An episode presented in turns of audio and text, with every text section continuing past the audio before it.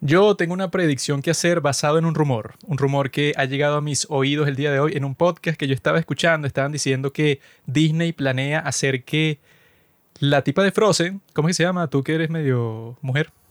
¿Elsa o Elsa. Estaban diciendo que Elsa de Frozen, Disney planea que sea lesbiana en Frozen 4. Sí. Y mi predicción es que si Disney hace eso será su fin como compañía. Lo estoy diciendo este día. Estamos en abril de 2023.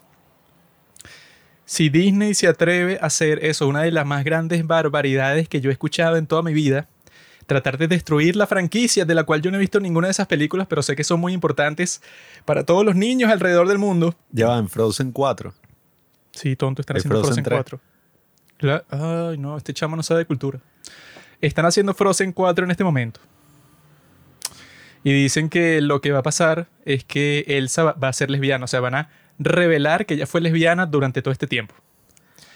Lo cual es posible porque si metieron en Buzz Lightyear a la tipa esa lesbiana, tendría sentido que eso, que siguieran tratando de proyectar su agenda LGBTIQ. Mira, si están escuchando esto y de fondo se escucha, no sé qué coño está pasando. Hay como que una pelea de unos vagabundos en la calle. Y si la escuchan de fondo, bueno, no puedo hacer nada porque no controlo a los vagabundos del mundo. Lo he intentado, pero son demasiados. Se llama Tercer Mundo, se llama Sonido Ambiente. ¿Qué tercer mundo, bro? No, joder, los Estados Unidos. En Europa. Tienen a todo tipo de vagabundos que son los refugiados que dejan pasar y bueno, son que si puros musulmanes los, los- los que te venden las franelas de fútbol, las camisas de fútbol en la calle. También digo camisas porque una persona de Chile me, me dijo que en Chile, creo que es en Chile, franela significa como trapo. Entonces no, no son trapos, es camisas. Yo lo único que diría respecto a ese tema de Disney es que si van a hacer algo así, go all the way. O sea, tienen que hacerlo completamente, pues se tienen que comprometer. Si va a ser lesbiana, mínimo tienen que mostrarla cogiendo. Así, pues, con los efectos, con la cosa. Imagínate, o sea, ¿Y tú la crees que no lo fría. van a hacer los pervertidos que están a cargo de Disney, que son puros pedófilos así? Bueno, mi padre antes ponía un DVD de un tipo ahí que daba una conferencia como que en un sitio eso de cristianos y tal, que sí, evangélicos y eso. Y el tipo decía que, mira, aquí está el castillo de la sirenita. Aquí podemos ver claramente que eso, que las puntas del castillo, así, como que el diseño, la, la- lo que corona el castillo es así un pene, eso puede, o sea, pero tú lo ves de lejos y no te das cuenta, pero si tú haces zoom en el póster ves un pene así claramente. Y El "Ah, bicho sabe que un pene erecto. Y, no, el bicho decía así. Pene masculino erecto. y tenía puras historias de vainas que nunca pasaron. eso está sospechoso, ¿eh? Pene masculino. Como que Sí, pene y- masculino. Y puras vainas y que, no, los Nintendos, Sega. Y que toda esa broma y que, no, había un grupo de la iglesia que estaba destruyendo los Super Nintendo, los Nintendo 64, pero además la vaina era súper vieja. Está bien, ¿no? Y entonces como que un niño se acercó y que, no, viva el diablo. Y sacó como que la broma del rock, ¿sabes? Como que él y que, los cachos. Los cachos así, los que pones cuando vas a un concierto de metal. Los que, cachos. y que hizo eso y que coño está bien, el bicho defendió sus derechos. Que, y que, ay, que los carajos habían comprado un coñazo de Nintendo 64 y lo estaban destruyendo ahí. Disney se ha comprobado que tiene una agenda LGBTIQ para indoctrinar a los niños para que sean gay o trans. Que eso puede, o sea, que la gente dice que no, ser trans, que no tiene nada que ver con ser gay.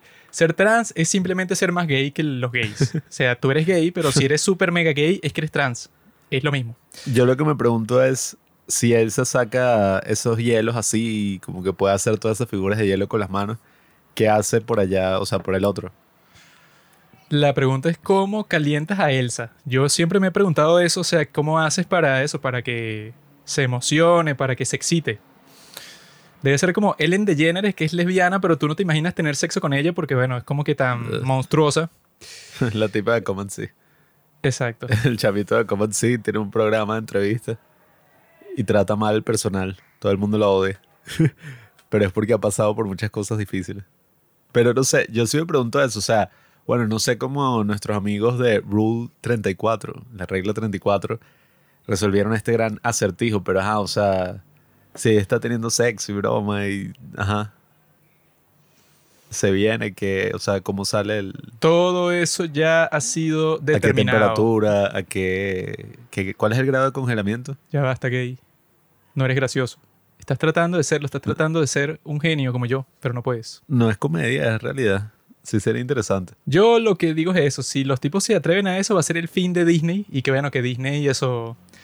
Lo que le falta es que haga una película así que sea sobre las drag queen, de cómo los niños tienen que vestirse de mujer para poder expresar su verdadero ser, lo que llevan dentro, que bueno, que todo eso es una pantomima. Es mentira. Disney está teniendo ahí su etapa, bueno, con lo de la sirenita, todas estas cosas que están pasando y tal.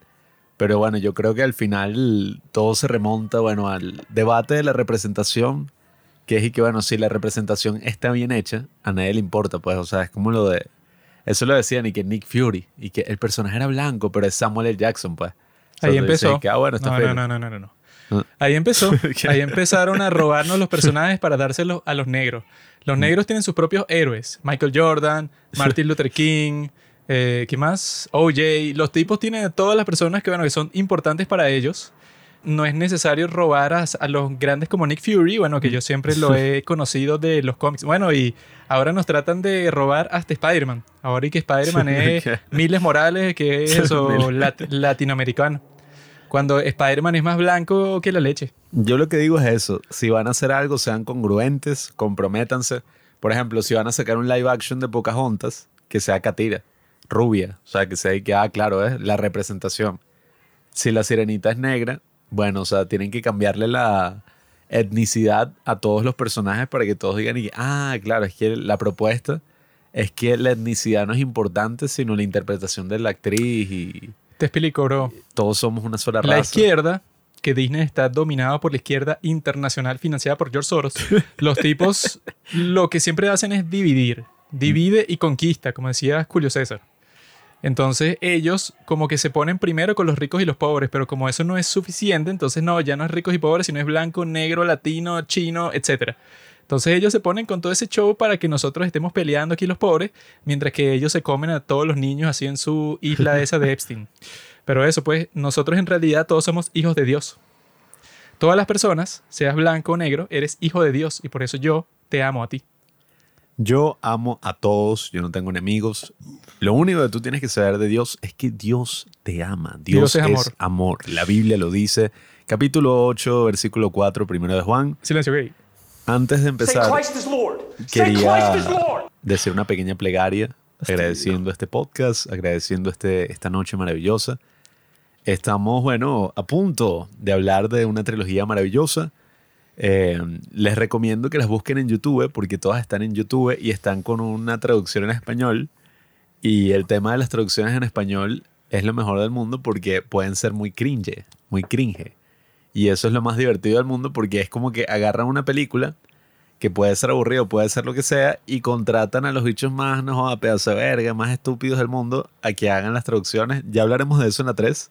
Pero bueno, ya saben, todo de lo que vamos a hablar así como la Biblia, ¿no? La iglesia, Dios, está gratis y disponible a solo un clic. Recógete esa lengua, demonio.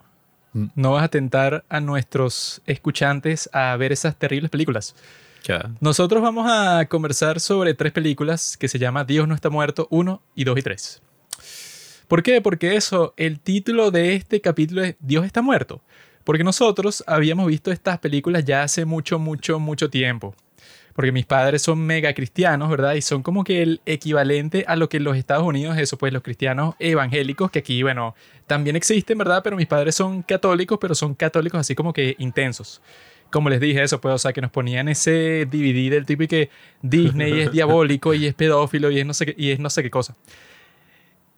Y también nos ponían esta clase de películas, bueno, que yo la vi, no sé, como hace 10 años, y ya desde el principio de eso, yo, bueno, no sé cuántos años tenía cuando la vi, pero yo pensaba que, bueno, esto es demasiado estúpido, es demasiado... Eh, como que no tiene ni una pizca de sutileza, porque esa es la cuestión. Nosotros ya hicimos un capítulo sobre la religión. Mierda, un maldito loco gritando ahí. Nosotros ya hicimos un capítulo sobre la religión en donde conversamos sobre dos películas eh, así, pues, o sea, que se adentran a todo ese tema de si existe Dios o no que era Los dos papas y mm. no me acuerdo cuál era la otra. Pero ese capítulo estuvo fino porque nos pusimos a conversar toda la parte filosófica de la religión, que es lo que más llama la atención de todo el mundo cuando se enfocan en estas películas, sobre todo en Dios no está muerto uno, que es que llega el profesor de filosofía y lo que dice en la primera clase que Dios es una estupidez, no existe y si no firmas aquí que Dios no está muerto, entonces vas a... Eh, te, te, voy a poner la peor nota en esta clase. Eso es un tipo eh, como que el punto de estas películas, ¿verdad? O sea, que eso, nosotros al burlarnos de ellas, al criticarlas, al decir que son una mega porquería, no es que estás criticando a Dios o a la religión o a lo que sea, sino que lo que está pasando es que, bueno, es que los tipos hicieron las películas de propaganda más torpes de toda la historia, pero la razón por la que existe Dios no está muerto de la 1 a la 4, que nosotros solo vimos las primeras tres, porque yo escuché que la 4 bueno, era como que otra más que era que si de básicamente exacto, exactamente lo mismo, de los mismos temas y lo mismo todo, pues, o sea que no valía la pena verla porque decían que incluso era particularmente aburrida. Entonces, la razón, eso puede, o sea, porque existen tantas, es porque a la primera y que le fue buenísimo y ganó muchísimo dinero, porque supongo que los tipos le hicieron un buen marketing, así como que la primera película verdaderamente cristiana, así que eso, pero cristiana hasta el punto de que en realidad no es como que una película como tal así, sino que es más como que eso, pues, o sea, como que te tratan de golpear con el mensaje en la cabeza. Es más como un sermón. Es así que, de lo que la homilía. lo que parece es que te quiere convencer y que bueno, es que tú tienes que ser cristiano. Y yo estoy seguro que esta película no ha convencido a nadie de ser cristiano, sino es como eso, estas películas, las tres, le gustan y le encantan muchísimo a mi padre, pero eso como que no irónicamente, pues, o sea, le encantan, pero como si fueran que sí las mejores películas de toda la historia. Entonces es como que películas que, ajá, técnicamente están hechas para que tú se las muestres a un ateo y que el ateo al final diga que no, en realidad Dios, Dios existe. Lo cual yo estoy seguro que no ha pasado ni una sola vez con respecto a estas películas, sino que, bueno, la razón por la que ganó tanto dinero la 1 y que hizo posible que existieran las demás es porque la vieron todos los cristianos de los Estados Unidos, porque tienen, bueno, como que hay muchas religiones que tienen ese complejo de persecución, que no es que no esté justificado, porque bueno, si eres judío tiene sentido de que tengas un complejo de persecución, porque sí te han perseguido literalmente por toda la historia.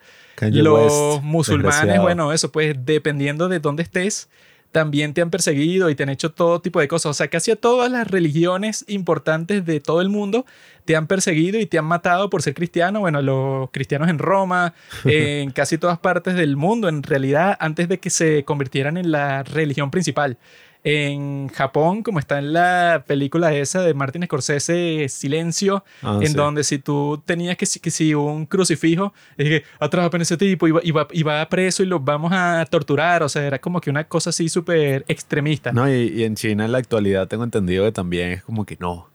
Estos cultos y estos grupos que se reúnen a orar. Tengo entendido, no he investigado tanto, pero bueno, eh, es verdad que todas las religiones tienen esto. El Dalai Lama eh, es justificado, ¿no? ¿Qué? Eh, todo el mundo ahorita hablando de eso del Dalai Lama, no sé qué carajo, no sé ni qué opinar, ¿sabes? Esas cosas que te dejan perplejo. Te explico, Pablo. Tú como eres un tipo que no conoce el budismo, nosotros los budistas tenemos la costumbre de lamer a los niños. Entonces, eso que hizo él simplemente es algo que nosotros hacemos a puerta cerrada, pero no lo hacemos así en público porque la gente hace un drama como si nosotros fuéramos pedófilos por hacer lo, lo que estamos haciendo. Eso no tiene nada que ver. Eso es una simple tradición, es una cultura. Lamer a los niños, eso es normal. Es que la cosa interesante, ¿no? Con esa situación es que si él hubiera tocado al niño, lo hubiera besado, o sea, como una forma más tradicional de, de agresión sexual, ¿no? Uno como que, ah, mira, ves, qué enfermo. Pero como le dijo una cosa tan bizarra y que lámeme la lengua, no, y que chúpame la lengua. Una broma así, tú te quedas como que, disculpa, o sea, no es tan bizarro. amigo. O sea, o sea, no sé, no sé. Yo no eh, soy nadie para hacer king shaming. Yo acepto lo que a todo el mundo le guste. Yo, bueno, yo te apoyo, Dalai Lama. El problema es que si tú tienes un king, ¿no? O sea, si tienes algún fetiche o algo así, tú siempre lo tienes que dejar claro desde el principio. Eh, evidentemente, bueno, si es con un niño, no, No lo dejes claro porque si no vas preso. no, no, no, no debería existir, ¿no? Eh, en primer lugar, Ah, bueno. nunca hables con un niño, Bueno, nunca si te es por relaciones con un cosas niño. que no deberían existir, comencemos por ti. ¿no? Mm. ¿Qué haces tú aquí? ¿De qué sirves tú? Este es un podcast anti-pederastía, Ah, eh, anti todos esos temas, Pero hay algo interesante, ¿no? En, en estas películas, y es que han tenido el poder de inspirar a dos personas, ¿no? Como nosotros. Esta película se en el 2014, se volvió muy viral, ¿no? En las escuelas católicas del momento, y mi padre la puso, y tuvo el gran valor de inspirarnos a perseguir la filosofía. Porque Juanqui, bueno, estudia filosofía, ya se va a graduar. Yo estoy casi que a la mitad, entre comillas, de la carrera. Eh, y básicamente, bueno, viendo al villano de la película nos inspiramos profundamente a, a querer entrar al mundo de la filosofía para No defender la existencia de Dios. Villano, viendo a Josh Wheaton, el tipo que retó al profesor. Yo dije que yo tengo que ser como él. Yo tengo que ir a la escuela de filosofía y decir que sabes que Dios existe. Dios no está muerto. Y yo, en casi que todas las clases que he estado, si cualquier profesor de filosofía se pone con eso y que no, que Dios y tal, yo digo, profesor, lo reto un duelo, aquí vamos a hacer un debate, yo voy a hacer una exposición el próximo lunes y usted, bueno, va a tener que luchar contra mí frente a todos los alumnos para ver qué pasa. El problema es que los curas, ¿no? los sacerdotes de la Iglesia Católica estudian filosofía. Está dentro de su formación. Entonces es como extraño que esto y que la filosofía son unos malditos ateos. Y entonces tú vas a estudiar filosofía y que, ah, mira, este dicho es cura. Hay profesores que tienen un crucifijo. Bueno, en nuestra escuela no tanto. Pero yo creo que el cine cristiano es casi como todo un género cinematográfico en sí mismo. Y es interesante o quizás un poco bizarro este tema, porque no sé si ustedes han visto alguna película con su padre que sea una película como mala, o sea, una película que tú dices como, "Verga, qué mierda, pero de repente tu papá empieza a llorar y tú te sientes como todo incómodo y que, ajá, No, Pablo, eso no le va a ¿Sabe pasar a nadie, solo a ti. o sea, que si tu papá llorando así que...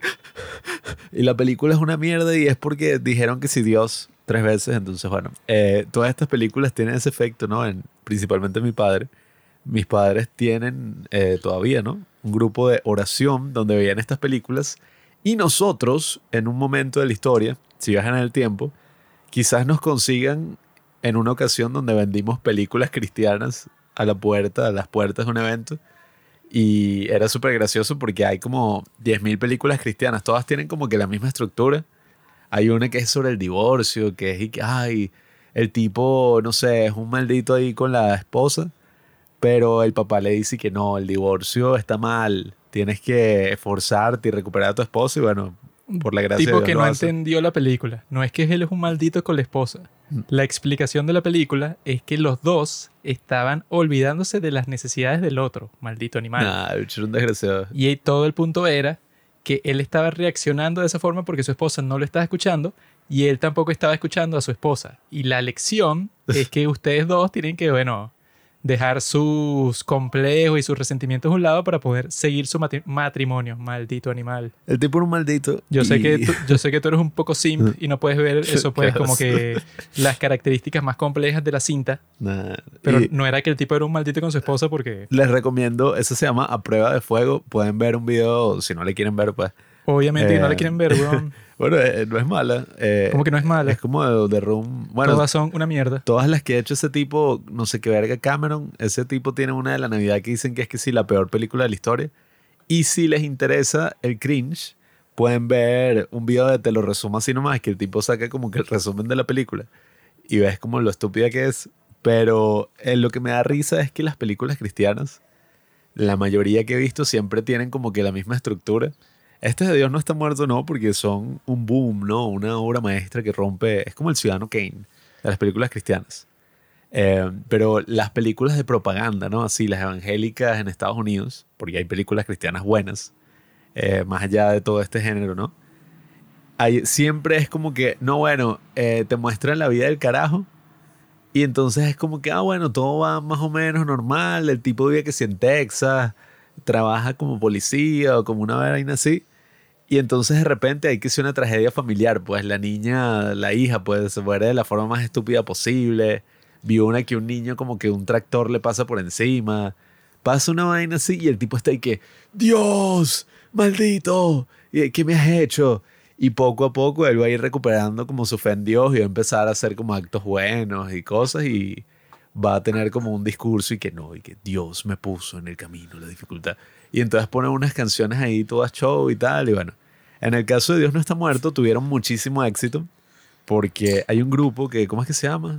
Mi bro, te estás adelantando a la conversación. No, no, ya vaya. Pero bueno, solo quería ¿Qué mencionar. importa cómo se llama? Bueno, ese grupo es famoso en Nadie el, lo va a buscar. en el mundo cristiano. Sacó la canción, que bueno, ya la hablaremos cuando hablemos de la película. Pero supuestamente vi que los carajos y que ponían partes de la película en sus conciertos. Y entonces que sí, cuando aparecía el profesor que es un ateo o alguien así, todo el mundo empezaba y que ¡Bú! Y qué maldito, tal. Y cuando aparecía Josh, no sé qué verga, que es el mismo de Buena Suerte Charlie, todos y que sí. Entonces, bueno, la música cristiana, el cine cristiano, hay muchísimo. Ya hablaremos más en profundidad de estas tres grandes películas. Pero antes creo que vamos a hablar un poco sobre nuestras vidas, sobre lo que Dios nos ha brindado, ¿no? Ya cállate. Mm. Tú siempre te adelantas a empezar el tema. Primero tienes que hablar sobre la introducción de todos estos capítulos, así que son bastante largos, duran como siete horas cada uno. Mm. Y uno lo que hace es eso, hablar sobre lo que le ha estado pasando últimamente. Y yo, bueno, en realidad nosotros ya, ya intentamos grabar este capítulo una vez con Robinson, que es, bueno, el tipo con el que nosotros comenzamos el podcast, que se fue del podcast y ahora vive en Nueva York. Nosotros, nosotros hicimos un intento de grabar el capítulo con él.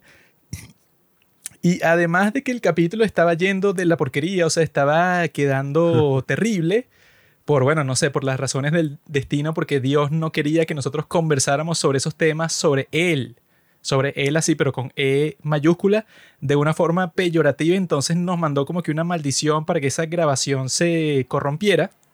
Y no existe ya, o sea, no- nosotros hicimos un intento primero para grabar este capítulo y no funcionó. Ahora es que, bueno, lo vamos a grabar propiamente. Juanqui lo intentó poner así de la laptop y la laptop se quemó y salió así como una hostia así en la ceniza y Juanqui recuperó su fe. Pero lo que solemos hacer es eso, pues, o sea, como que una, un intro así, como que más relajado sobre los temas que no tienen tanto que ver con exactamente lo que se va a conversar sobre el tema principal y que, bueno, ustedes tienen ahí en la descripción, tienen como que los capítulos dentro del episodio, las secciones para decir que, bueno, yo quiero escuchar solo esta parte, pues lo tienen ahí, amigos, así de fácil es. Las estampas de tiempo. Y yo lo que quería hablar es de lo que también hablé por parte en esa grabación totalmente fallida, que es que yo, ¿verdad? Estaba usando la aplicación Tinder. Y esa aplicación sirve para tú encontrar a un montón de chicas para follar, ¿verdad? Ese es todo el punto. Y entonces resulta que Follar. en esa aplicación del 100% de las hembras que están ahí, ¿no? Hablas como las descripciones de los videos porno. Pero ah, continúa. del 100% de las hembras que están ahí, hay como un 33%, un tercio, que están ahí para promocionar su maldito Instagram, que no sé ni para qué, porque bueno, o sea, para que tú vivas del Instagram tienes que tener, no sé, 300 mil seguidores y todas estas zorras tienen como mil. Tinder es para ser amigos, bro. 33% están así para eso, ¿no?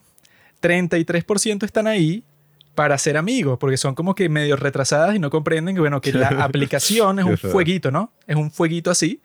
Es hot. Es como que, mira, si tú te metes aquí es porque quieres sexo. Pero entonces hay un poco de estúpidas que se meten ahí para hacer amigos y bueno, hay veces que ni siquiera lo ponen, sino que tú tienes la mala suerte de hacer match, porque eso cuando tú le das like y ella también te da like, tú haces match y ahí puedes conversar. Entonces hay veces que tienes la mala suerte de hacer match con esta chica y entonces te dicen y que no, es que yo la descargué porque quería conocer gente, porque me siento sola y que bueno, perra. eh, eh, existe una aplicación que se llama Bumble, que yo también me la descargué, pero esa es peor todavía, en donde existe una sección que es que, bueno, si, si tú le das clic ahí, te van a salir todas las personas que también quieren hacer amigos. Y entonces ahí, bueno, felicidades. Yo una vez, bueno, esas aplicaciones hay una que se llama Grinder, algo así que, que una vez descargué, que me recomendaron. Y fue como raro, o sea, tuve un pocotón de match y bromas y cuando nos vimos era un hombre. Y, y que, ajá, pero, ¿qué pasó? Y pasó varias veces, o sea, fueron como 10 citas distintas. Y que, ajá, pero, ¿y qué pasó? Todo el mundo hablaba y que no, aquí tú consigues. Y al final siempre era lo mismo, pues yo llegaba, eh, veía al tipo y yo, que, ¿qué? Es un hombre. Sí, sí, sí. Teníamos sexo y me iba. Desde entonces Pablo tiene problemas para sentarse. Tiene un cojín de esos que se compran las personas que sufren de hemorroides, que se lo ponen así. Sufro de hemorroides precisamente por eso. Es que yo no soy gay. Yo simplemente tuve sexo con ellos. O sea, yo era el activo. Por lo tanto, no soy gay. Soy Uno, hetero. uno de los chistes más clásicos de la historia, pretender ser gay. ¿Sabes por qué? Porque ser gay es que sí lo peor que existe. Entonces es gracioso que alguien que no es gay, No es lo peor, es fino. es gracioso que alguien que no lo es diga que lo es. Es como que mira, se está humillando a sí mismo. Tantas complicaciones como las que vas a hablar ahora de las mujeres y tal. Si son puros tipos relajados, o sea, los tipos no andan con eso y, ay, como amigo. Yo me acuerdo que una vez yo le comenté eso a un compañero gay y me dije que... eh, Compañero gay. que- o sea, bueno, ajá. O sea, que son de la misma comunidad tuya y él, pues. O sea, Sí, bueno, Ah, no escuchaste la historia. sí, sí. Pero le dije, y entonces él dije, amigo, eh, ella, esa es una virgen la que te dijo eso, de que quería conmigo. Y yo, coño, sí, qué recha. Te explico, mono. si yo quisiera comer mierda, ¿verdad? ¿Qué hago? Voy al baño, me Asco. pongo de rodillas y me como mi mierda, ¿no? Eso es lo que yo haría, claro, es lo más fácil del mundo. O sea, es simple. Yo le digo a tu esposa que me invite de nuevo un domingo a cenar. Pero ¿quién quiere comer mierda? Nadie. Entonces, y que, ah, no, si fueras gay todo sería más fácil. Ah, bueno, claro que sería más fácil. Como es fácil comer mierda. Ah, mira qué fácil, pero nadie lo quiere hacer, ¿comprendes? Si te gusta. Entonces, mantén tu culo cerrado. Pero la cuestión es esa, pues, o sea, que estas perras se meten ahí, ¿no? Entonces, mi situación es la siguiente. Yo tengo como un match a la semana. Y yo llevo en esta vaina como cuatro meses en esta aplicación. Si multiplicas 4 por 4, te da 16. No. De esas 16, ¿verdad? Hay como 12 que nunca me responden. Entonces tú le pasas un mensaje a esas zorras y bueno, eso, no sé por, pa- para qué se hicieron la cuenta, pero están ahí como que para trolearme a mí, pues, o sea, te, te dan match y son unas chicas que tú dices, de coño, fino. Y tú le mandas un mensaje y no te responden jamás. O si te responden, te dicen hola y tú le dices, ¿cómo estás? Y no te vuelven a responder. Esas son las 12, ¿no? O sea, las 12 que, bueno, que no sé, el porcentaje sería 75%, ¿no? De las que pasó eso, ¿no? 16. Yo tengo eso. Matemáticamente, así eso, por estadística, tengo un match por semana. Y llevo cuatro meses ahí. Lo que quiere decir, eso deja un resto de cuatro chicas, ¿verdad? Con las cuales sí he podido conversar. Y yo se las he ido mostrando al pajú de Pablo para que vea lo que es un hombre de verdad. Un hombre que, bueno, que está ahí como que seduciendo sucios, ¿no? Eso se mantiene en secreto, bro. Eh, Esas ajá. cosas no se revelan. Claro. Eh, entonces, la cuestión con estas chicas, ¿verdad? O sea, con las cuatro con las que estoy hablando, por ese, eso, pues los números que les acabo de dar, el resultado es que el 25% son las que si tienes conversaciones con ellas, entonces llega un punto en donde te dan su WhatsApp, y entonces estás ahí en WhatsApp conversando, ¿no? Eh, y mi problema con esas cuatro, que bueno, que ya me ha pasado antes, porque yo antes me he descargado Tinder y me pasa lo mismo, y lo borro y me lo descargo de nuevo y me pasa lo mismo y eso ya ha pasado como 10 veces, ¿no? Pero esta vez, que es la más reciente, esta chica, yo estoy conversando con ella, ¿no? Y entonces yo lo que estoy tratando de hacer y que, mira chica, te explico. Me gustas y tal, eres bonita, tal y tal y tal, ¿no? Uno como que ya le empieza a lanzar cosas de ese estilo. Y todo el punto para mí, desde el principio, es como que, ah, mira, vamos a vernos, pero algo casual. Yo le digo cosas como que, ah, mira, me, salió en Instagram esta bebida que se ve buena este sitio, ¿no? Y yo me la voy a comprar el miércoles. Entonces, si tú el miércoles estás libre a esa hora, tú puedes venir conmigo y nos tomamos eso ahí. Entonces, hay muchas de estas chicas, ¿verdad? Que luego de conversar, yo hago eso como a lo, no sé, como a la semana de que ya estamos conversando, ¿no? Y entonces la chama al principio te dice que sí. Y el día de la cuestión te dice que se... Eso, que les salió algo nuevo, que bueno, que no tiene tiempo, que se ocupó en otra cosa, sí, pero como que le salió de la, de la nada, pues de repente. Y entonces como que la teoría que yo estaba formulando, porque me ha pasado eso un montón de veces, bueno, que le mostré a Pablo el día de hoy, que una con las que estoy conversando, ¿no? Me mandó un mensaje como a las 5 de la tarde y que mira, voy para un evento en tal parte, ¿no? Y entonces, bueno, ¿quieres ir? Y era a las 6 de la tarde. Y yo estaba como que, ¿what? O sea, que si un, eh, un recital de poesía a las 6. Y yo le dije que no, como que estoy saliendo del trabajo y no tengo chance y tal. O sea, que era mentira. Pero se lo dije porque era y que, bueno, eso pues no me voy a lanzar una cuestión así cuando eso... Y ella no escucha el podcast. No. Pero es raro porque eso, porque esa chama, La chama fue escuchando esto y que, como de yo te dije que eso, pues, o sea, que hay como que unas chicas que son buenas y hay unas chicas que son malas, pero no en un sentido de que son, no sé, terribles, Sí. sino que son como que malvadas así, pues, o sea, que son raras, así que comienzan la conversación cuan- cuando, ellas quieren y también la terminan cuando ellas quieren. A veces Eh, estar- um, cuando son malas es bueno. Son como unas desgraciaditas así, pero que ¿Qué? como que en el buen sentido, pues. Qué feo. Y en el caso de esta, sí, eso puede, o sea, que te invita de, de la nada para un sitio en donde eso puede, o sea, tienes como una hora para llegar, ¿no? Así pues. Eh, Tienes que ser un hombre espontáneo, mi bro. Y yo lo que le dije que, mira, yo estoy haciendo eso. Bueno, incluso le dije que hoy es día de grabación. Yo iba a grabar. Yo no tengo tiempo para ir a un bar con una chica. Bueno, que por cierto, Qué idiota. todas estas tienen 18 años. Y entonces, bueno, no me pregunten a mí porque yo le doy like. Eso, o sea, no sé. Todas. No, yo le doy like como a una de cada 10. Por ahí. Y no es porque yo sea Chris Hemsworth, sino no sé, porque las mujeres que me salen a mí en Tinder de Venezuela, no sé cómo será en otros sitios, pero aquí en Venezuela te salen unos monstruos que tú dices que bueno, eso, por eso fue que yo cambié el límite de edad, porque al principio yo lo, lo puse como hasta los 26, porque yo tengo 26, entonces yo dije, bueno, puede ser que las chicas de mi edad quieran salir conmigo, ¿no? Pero por alguna razón, desde los 24, no sé por qué salen tantas feas y, y gordas así, pero como que súper mega gordas así, pero que si tú las, dejas ahí en, en tu feed para que, para que te salgan, te salen, pero así como que un montón, pero como cientos o cientos de que tú le das para la izquierda, porque son tan feas que tú estás de que, bueno, esto no me sirve, pero para nada. Pero cuando lo dejas de 18 a 23, te queda algo, bueno, que no es una maravilla, pero que es muchísimo mejor que si lo dejas de 18 a 26. Es que lo que tú no has entendido, Juanqui, es que como todo en la sociedad capitalista, global, universal, es un mercado. Entonces el sitio, ¿cuál es el sitio en Latinoamérica donde uno va a hacer negocios? La calle. Mercadolibre.com Ah, o el marketplace, pues, pero es un poco más peligroso. Te Facebook secuestrar. Marketplace. Pero si te metes en Mercado Libre y pones y ofrezco cita, Es la primera cosa inteligente que has dicho. todo, podemos hacer ese experimento. Pones en- así y que eh, hombre 26 y tal, buena presencia, ofrezco cita, un café, no sé dónde, tal. Con un pene pequeño, pero me esfuerzo. Una broma así, pues, y pones y que esos son el tipo de cosas que escriben como que en los baños así. Que que, que, busco activos No, para gozar. si quieres 04 una tal. buena mamá, llama a este número, pero lo pone uno y pones que si el número de tu amigo para que lo estén llamando y que mira, papi, qué rico. O sí, yo y que, bueno, yo nunca he pensado, ¿no? Y que qué pasa si llamo. O sea, Ah, sí, huevón, no he pensado. Claro, porque tú llamas de uno, no lo piensas.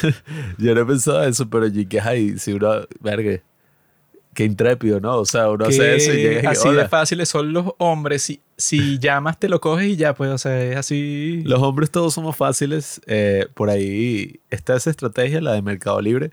También puedes utilizar Twitter, que es la red social más famosa de Venezuela, y tú pones la zona en donde estás y creo, no, eso me lo contaron, no me acuerdo qué es lo que ponía. Creo que era como, no sé qué, qué, la zona y ponías como X zona loca, una broma así, o pervertida. No me acuerdo qué es la vaina que ponías y entonces eran puros bichos ahí que, que estoy en el baño del hotel. Bueno, me imagino que puros gays también, ¿no? Porque Como que puros gays. Todo lo que tú hombres- hablas es de gays. Eso no tiene nada que ver en este mundo. En este mundo, todo es mucho más complicado. Y bueno, me acabo de dar cuenta que eso que acabo de contar, como que daña un poco mi argumento que estaba tratando de explicar, porque bueno, eso. Ella que es- está loca porque eso, porque Sí, como es que verdad, yo- yo que comienza así. la conversación de la nada y te dice para salir a un sitio, pero es que hay algo que tú no sabes que yo sí sé, que es que yo he visto cómo pasa eso en vivo, en tiempo real, que eso es, o sea, yo antes conocía a muchas chicas que estudiaban conmigo, ¿no? Entonces Juan, yo, que es la señorita Nancy. Juan, que es la señorita yo Nancy. veía sitios, o sea, veía situaciones como esta, ¿no? O sea, que ponte que son como las 4 de la tarde.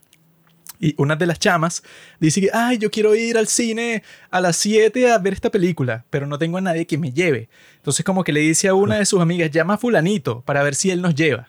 Y llaman al fulanito a ver si el tipo está dispuesto a pasarlas buscando a ellas para ir para el sitio. Pero no es porque quieren ir con él, es porque quieren ir a ese sitio, ¿comprendes? Entonces es como que un pensamiento espontáneo que salió de la nada para eso, pues, o sea, para ir a cualquier sitio que les provoque, pero no es porque quieren ir con ese tipo, sino porque piensan que él las puede llevar, ¿comprendes? Entonces yo que lo que mi carro nunca se baja. yo lo que calculo es que esta chica como que se le ocurrió el día de hoy que quería ir para allá, entonces me tenía a mí en los contactos y dije que mira, ¿quieres ir? Para ver si yo la pasaba buscando a ir para el sitio, bueno, que también era medio lejos y yo nunca la, o sea, yo, o sea, Nunca la voy a llevar a ningún sitio. Si yo no te conozco ni he tenido la primera cita contigo, yo no te voy a llevar a ningún sitio. Si la conozcas tampoco... Puedo hacerlo, tengo los medios para hacerlo. Claro, te- O sea, pero en todo depende del contexto. Y no te voy a llevar a menos que tú me la hayas dado. Vamos, que hayamos tenido sexo caliente Llegas unas siete veces. y que... No, bueno, tú lo vas manejando y yo te acompaño, pues. Llego en moto y ya. ¿no? Llego en moto. Pero eso, pues, o sea, el punto de esto que les estoy diciendo es que resulta que estas chicas, La vida es dura. que son cuatro chicas, bueno, esa es la de... No, bueno, son 18, 18, 18 y 23. No sé por qué la de 23 está metida ahí, pero que si todos los matches son así, pues, o sea, de chicas jóvenes. Y no me pregunten así como si yo solo le doy like a las que tienen 18. Ese no es el caso. Yo le he dado like a todo tipo de mujeres, pero las únicas con las que tengo like, eh, con las que tengo match, son esas, pues, o sea, de una edad bastante adolescente. Bueno, no es mi culpa. eh, pero eso, pues, o sea, de todas estas chicas, ¿verdad? El patrón, porque yo digo que, bueno, que me está pasando esta vez con estas cuatro, ¿no? Pero en el pasado ha sido también exactamente así. Que tú estás conversando con, con esta chama, ¿no? Entonces ya ponte que tú llevas, no sé, como dos semanas, que en ese caso ya has conversado sobre todos los temas posibles, sobre todos sus gustos, preferencias, toda su historia del colegio, de la universidad, de la niñez, o sea, eso puede, o sea, ya has conversado todas las cosas que esa persona puede contarte sobre sí misma, ¿no? Entonces, bueno, llega un punto en donde tú estás como que buscando todas las formas de ver cuándo se van a ver en persona, pues, o sea, sea para salir a donde sea, pero simplemente eso, pues, o sea, como que para romper esa barrera que no todo sea virtual y ya, ¿no? Pero lo que yo he notado durante todos estos años de estar en Tinder y no haber funcionado nada nunca, es que eso, pues, que como que estas chicas están tratando de como que pasarle por encima a lo que ha funcionado durante miles de años, pues a las tradiciones de los seres humanos, que es como que reemplazar la vida real por lo virtual, que eso pues, o sea, que te tratan de conocer a ti 100% a través de conversar contigo, eso por mensaje, por nota de voz, por teléfono, que es así como que están tratando de que, bueno, si tú conversas con esa chica, eso por dos semanas, por tres semanas, por un mes, ellas están tratando de que todo ese periodo en donde tú normalmente sales que si una vez, dos veces, tres veces y ya como que eso, ese es el periodo real en donde tú estás conociendo a esa persona con la que estás saliendo, pero lo haces en persona. Eso lo ves en la primera cita y el punto de una primera cita para empezar es que eso, pues que no se conocen para nada y entonces están saliendo así, no porque eso implique que vaya a existir una segunda o tercera cita, sino para que sea eso, pues como que el primer encuentro, ¿no? Y yo lo que me he dado cuenta es que muchas de estas chicas están tratando de reemplazar como que toda esa tensión, ansiedad, fricción y tal, para que todo sea virtual y ya, pues, o sea, para que todo sea así de que no, bueno, en realidad no existe mucha incomodidad porque ya cuando yo vaya a salir contigo por primera vez, es mucho más cómodo porque ya hemos estado conversando que si por un mes, o sea, eso por mensaje. Hemos hablado de todos los temas posibles del mundo, pues, o sea, ya eso, pues, ya yo te hice todas las preguntas que yo te haría normalmente si tú sales con ella, eso, pues, una primera cita, una segunda cita y tienes como que muchas conversaciones, ya ella te hizo todas esas preguntas por mensaje. Entonces, cuando se vean en persona, bueno, ya, pues, o sea, ya es así que eso, casi que ya tú sabes todo sobre ella, ella ya sabe todo sobre ti. Y eso, pues, eso me parece totalmente terrible y estúpido, porque eso, pues, o sea, como que todas estas chicas, yo lo que me he dado cuenta, como que ellas deben tener en mente eso, pues, o sea, como que, bueno, no voy a salir contigo inmediatamente, eso, pues, o sea, que yo, no sé, ya como a los 5, 6, 7 días de que estamos conversando, ya me invento una excusa para ver si nos vemos en persona, porque eso es lo que tiene más sentido, pues, o sea, si tú estás conversando con alguien, hasta que tú no lo veas en persona, tú en realidad no sabes mucho de esa persona. Yo siempre jodía así, que, estás hablando con, no sé, porque bueno, con mi novia pasó una cosa ahí súper bizarra, fueron 10.000 veces sin vernos y no es porque ella viviera lejos, sino bueno, por una marea de situaciones, pero nosotros siempre nos burlábamos y que nos vemos en persona y yo soy enano, o sea, soy exactamente igual, pero soy enano y ella está que sencilla de ruedas. O sea, vaina así, pues, y que, bueno, no es que nada de eso estaría mal, pues, porque pues, se complementan. Ya arruinaste tu chiste. ¿no? No, o sea, se complementan, pero si te pones a ver, ya no es, se quita toda esa broma tuya y que no, que no me puede llevar, y que me tiene que pasar buscando, no me puede llevar. Aquí ella es la que te llevaría a ti. Eso no caso. pasa así. Los inválidos y toda esa gente, esos no quieren salir con otro inválido. Esos quieren salir con un tipo sano. Entonces, están Eso, así eso como es en un conflicto. eso existe. O sea, eso es Claro que existe, don, claro que existe. Hay que, hay que traer a alguien así al podcast. El sordo no quiere salir con un sordo, quiere salir de esa comunidad y encontrar a alguien. Eso pues como pasa en la sirenita. La sirenita, la tipa que no tiene voz, quiere salir de todas maneras con el príncipe y el príncipe como ella es sexy, dice que bueno, fino. Pero ella como es muda porque le quitaron la voz para que le den las piernas, ella no quiere salir con un mudo, ella quiere salir con el, este, este, este tipo que es súper mega guapo. Sí, es que las mujeres siempre están como considerando, bueno, y algunos hombres, ¿no? Pero principalmente las personas que están y que no. eh, este detalle de mí, quizás no le guste mi corte de pelo, no le gusta esta prenda de ropa que voy a utilizar hoy. Cuando en verdad, o sea, en general, la gran mayoría de los hombres y que bueno, ajá, o sea, la tipa puede tener que...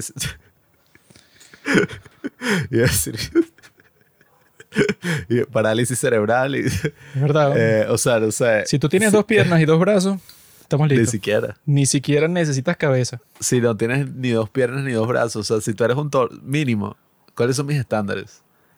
Como el tipo este que se volvió famoso en internet. Un torso. Ajá, mayor de edad. Eh, No, y ahí, bueno. Se convirtió en normie, en Yo- PC. mayor de mayor de edad. edad. eh, que sea así, o sea, que yo le guste de vuelta, que haya consentimiento, etcétera. Un torso, Ah, no, pero- una cabeza. Un maricón. ¿no? Y yo creo que eso, o sea, eso es lo mínimo. Esos son los. Yo siempre lo he dicho. Los requisitos Ajá, mínimos. Mayor de edad, menor de edad y tal. Mi estándar es que tengas 16 años. Queda. 16, según mis cálculos, Este maldito te va a pasar como el bicho de Ricky Morty. según mis cálculos, que, no, lo descubrieron escribiéndole una chama de 16 y en un podcast el tipo lo confiesa. según mis cálculos, las mujeres están listas para, bueno, para lo que sea que tengas en, en tu mente a los 16 años. Yo creo que a los 25, Ahora, cuando ya su cerebro se termina de desarrollar. Ahora, si tú de- deberías salir con una chica de 16 años, en mi caso que tengo 26, quizá la respuesta sería no. Pero eso no quiere decir que a los 16 años no esté, digamos, lista. ¿Comprendes? No, no comprendo. Vas preso. Bueno, el punto, Te vas a escribir en el registro. el punto de todo esto es que eso, pues, como que las mujeres suelen ser cobardes. Porque ahora como está esa alternativa de lo virtual, entonces eso le permite a la chica que, bueno, que eso, pues en nuestro caso, como estamos en Venezuela, que es un país como que súper mega inseguro en todo sentido, entonces hay muchas chicas que piensan que, ah, mira, yo tengo una alternativa para ver si yo conozco a este chico, eso puedo, o sea, yo puedo hablar con Pablo, bueno, 10 mil años. De esa forma, yo cuando vea a Pablo, ahí ya no existe casi ningún riesgo de que Pablo sea un asesino en serie, porque bueno, hemos, no sé, hablado sobre todos los temas de todo el mundo, de toda la historia. Entonces, esa es como que la comodidad que le sirve cuando tú tienes que lidiar solamente con lo virtual, o sea, puro mensaje. Pablo no te puede violar a través de WhatsApp. Lo ha intentado, pero no puede hacerlo hasta el día de hoy. Las violaciones, las violaciones virtuales son una cosa. son Entonces la chica está segura Han ocurrido. está segura. Entonces, desde esa perspectiva, y que bueno, a, mí, es- a la chica lo que le conviene es eso, ¿verdad? Pero tú, como hombre, eso que ahí está el problema. Y eso lo hemos conversado ya como 100 veces. Esto no es culpa de las mujeres enteramente, de que ellas, eso, pues, elijan lo más cómodo, sino que hay muchos hombres, ¿verdad? Que si la chica les dice eso, pues, o sea, que no se van a ver hasta que ella le dé la gana, entonces dicen que, ah, bueno, sí, fino. Pero Mm, ¿Qué? eso te ha pasado con una mayor, o sea, que si de 25, 24. O sea, eso mismo. Y que Las no, de no me quiero 25, reunir. 24 no hago match en Tinder. Entonces no podría Ah. decirte, o sea, Oye, yo, yo creo que si es mayor no debería estar una vez tan- salí con una chica que tenía mi misma edad, pero por varias circunstancias como que no funcionó, ¿no? Pero el punto es que lo que está pasando el día de hoy es que, claro, es muchísimo más cómodo de esa forma, ¿no? Pero lo, lo que yo digo, pues lo que me lle- llevó a hablar sobre esto es que yo estaba conversando, eso puede, o sea, que yo te dije a ti que yo estaba conversando con una chica buena y una chica mala. La chica mala fue la que me invitó el día de hoy para ese recital de poesía que, que bueno, ¿quién carajo quiere ir a un recital de poesía? Yo en todo caso iría para ver qué tal la chica, para verla en persona, a ver si se merece mi afecto. Eh, Y la chica buena, ¿verdad? Es con la que yo he estado conversando, así que es más normal, pues, o sea, que no es como esta que te va a invitar a una cosa toda loca y bueno, como que trata de tener todo tipo de conversaciones raras, random, todo el tiempo. Sino que esta chica es más tradicional así, que bueno, que tiene su trabajo, su familia y como que puedes conversar Sus hijos. sobre muchas cosas, eh, como que más tradicionalmente así, bueno, que te hace como que preguntas personales y tal, ¿no? Y esta chica, ¿verdad? Yo estaba conversando con ella como por tres semanas. Después de la primera semana de conversar con ella fue que yo le dije que mira, vamos a tomarnos algo por ahí. Y fue una de las chicas que me dijo que no, bueno, que sí, ¿no? O sea, que chévere, que le parecía una buena idea. Y el día de la supuesta cita, me dijo que no, es que mi jefa no sé qué cosa y tal, y no fue a ningún sitio y que está sucia, ¿no? Entonces luego pasó el tiempo, ¿no? Y ya como las tres semanas, como que existía una especie de entendimiento en mi cerebro que era implícito, pero yo creo que es real. En donde eso, en donde está esta película de Super Mario Bros. que nosotros la vimos en el cine y le hicimos una reseña, ¿no? Entonces como que esta chama la iba a ver con su hermana. Y su hermana le dije que no, yo como que la voy a ver con mi novio, entonces hoy voy a salir contigo, pero no vamos al cine, ¿no? Y yo le dije a ella que la película estaba fina. Y entonces como que ya nosotros habíamos medio conversado sobre que sería fino ir al cine, ¿verdad? Y como ella iba a ir con su hermana, ¿verdad? Y su hermana le dijo que no, entonces como que todas las flechas estaban señalando a que ella y yo íbamos a ir al cine a ver Mario, ¿no? Y el lunes pasado, o sea que ya ha pasado una semana completa desde que sucedió esto, ella me pasó una nota de voz que yo se la mostré a Pablo, en donde decía que no, es que yo ya cuadré con un muchacho que yo conozco que es mi amigo para ir a ver esta película el sábado, que es mi día libre. Bueno, pero no sabes cómo es el amigo. Porque si es para ver Mario, probablemente dicho, oh, ay, que Mario y que la Comic Con. No, es que yo lo que O sea, pensé, es como yo, pues. Yo lo que pensé fue que, no joda, o sea, es lunes, ¿verdad? Y yo tenía el entendimiento de que, bueno, vamos a salir por primera vez al cine, que eso no me gusta, pero bueno, si es la única alternativa, bueno, Tú querías el mismo lunes por mitad de precio. si esa es la única alternativa, como que la aceptaré, ¿no? Entonces ya existía un entendimiento que yo iba a ir contigo, porque eso, cuando la hermana le dijo que no iba a ir al cine con ella, yo le dije que la traicionó. Y yo lo que le dije que yo no te traicionaría si te invitara al cine. Entonces como que ella reaccionó como que, ah, bueno, sí, tengo que ver eso, pues, o sea, como que implicando que, bueno, que vamos a salir como que, no sé, en el futuro cercano. Y entonces cuando ella me manda esa nota de voz el lunes diciendo y que no, bueno, ya mi amigo me confirmó que vamos el sábado, que es mi día libre, a ver Mario. Ay, vamos los tres. Yo desde ese momento no le he respondido eso, pues, o sea, ya ha pasado más de una semana y yo lo que pensé fue que, mira, ella iba a ir con su hermana, ¿no? Y yo pensé, ah, bueno, claro, la segunda opción soy yo, porque su hermana vive con ella.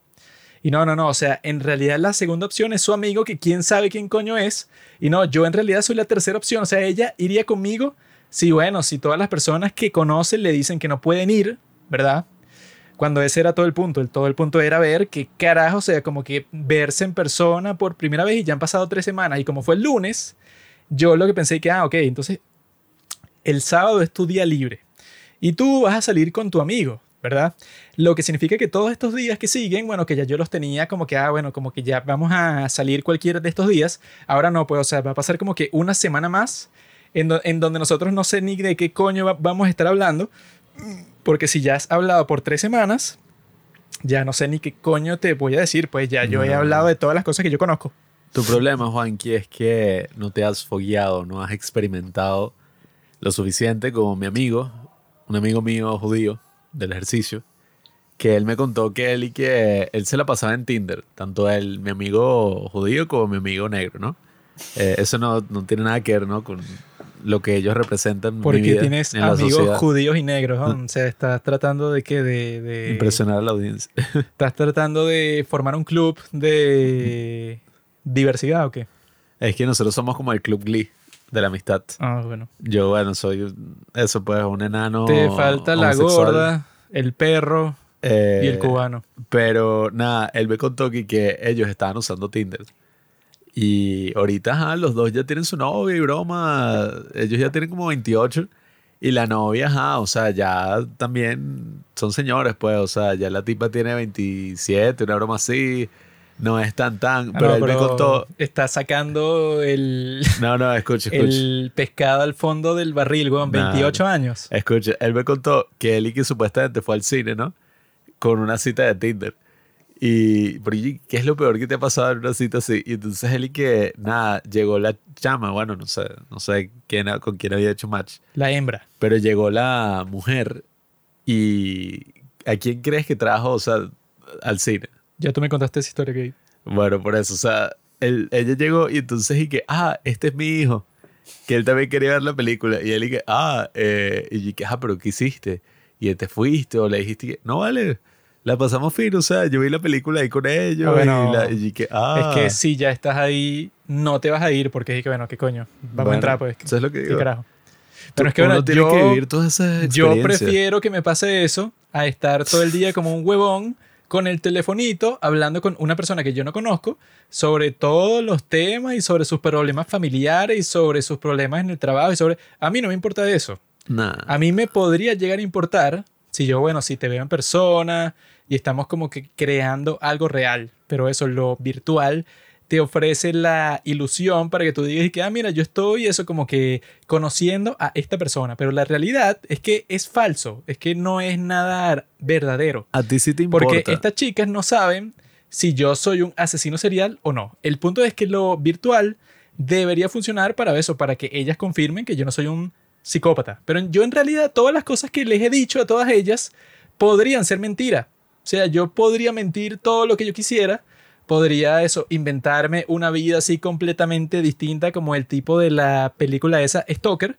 Y tú no sabrías la realidad. O sea, tú solo puedes saber si yo soy un loco o no, que ese es todo el punto de eso, pues, o sea, de, Por eso esa- es que no te quieren ver. de esas primeras conversaciones, es si tú me ves en persona y bueno, y en realidad eso, pues, o sea, me conoces, pero realmente, no virtualmente, que es toda una ilusión falsa.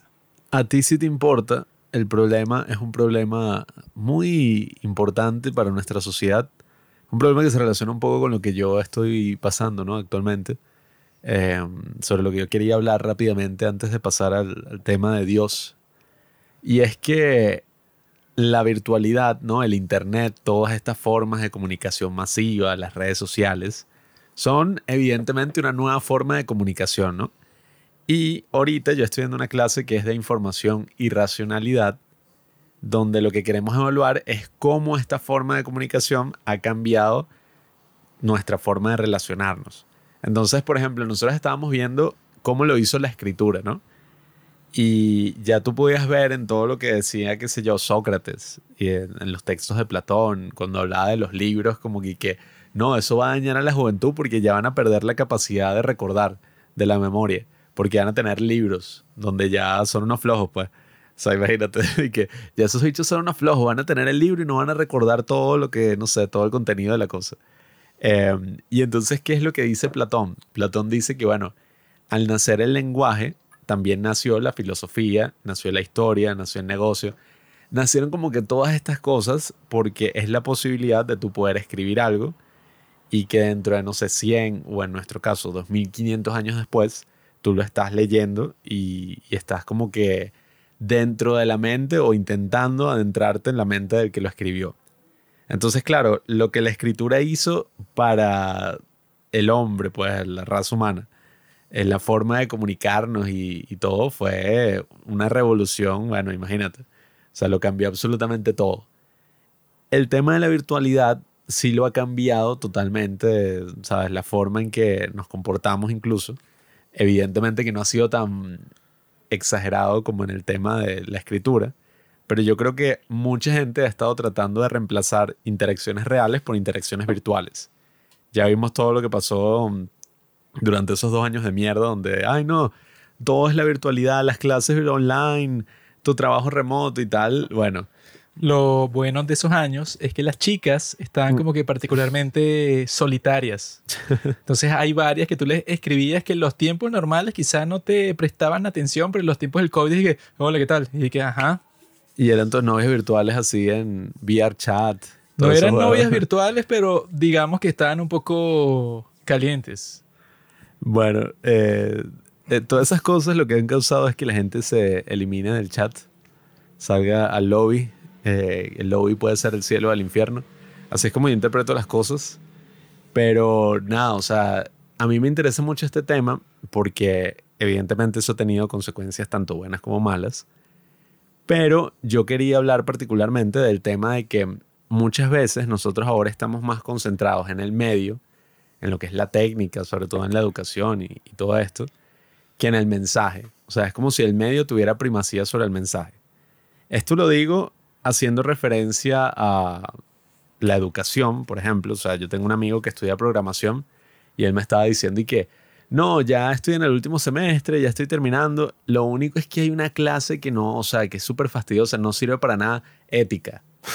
o sea, no entiendo por qué nos dan ética si Es lo verdad, que yo quiero saber es programar. La ética no sirve de nada. Y yo como que, bueno, amigo, o sea, con razón tú tienes a todos estos malditos que nos han creado todos estos programas y empresas y tal, y no tienen como que ningún tipo de consideración sobre qué, o sea, el, significado de lo que ellos están creando, pues, o sea, es una cosa como que nuestra sociedad ahorita está y que no, la inteligencia artificial, o esta herramienta, o no sé, o sea, yo quiero aprender a, qué sé yo, a llevar las redes sociales, marketing digital.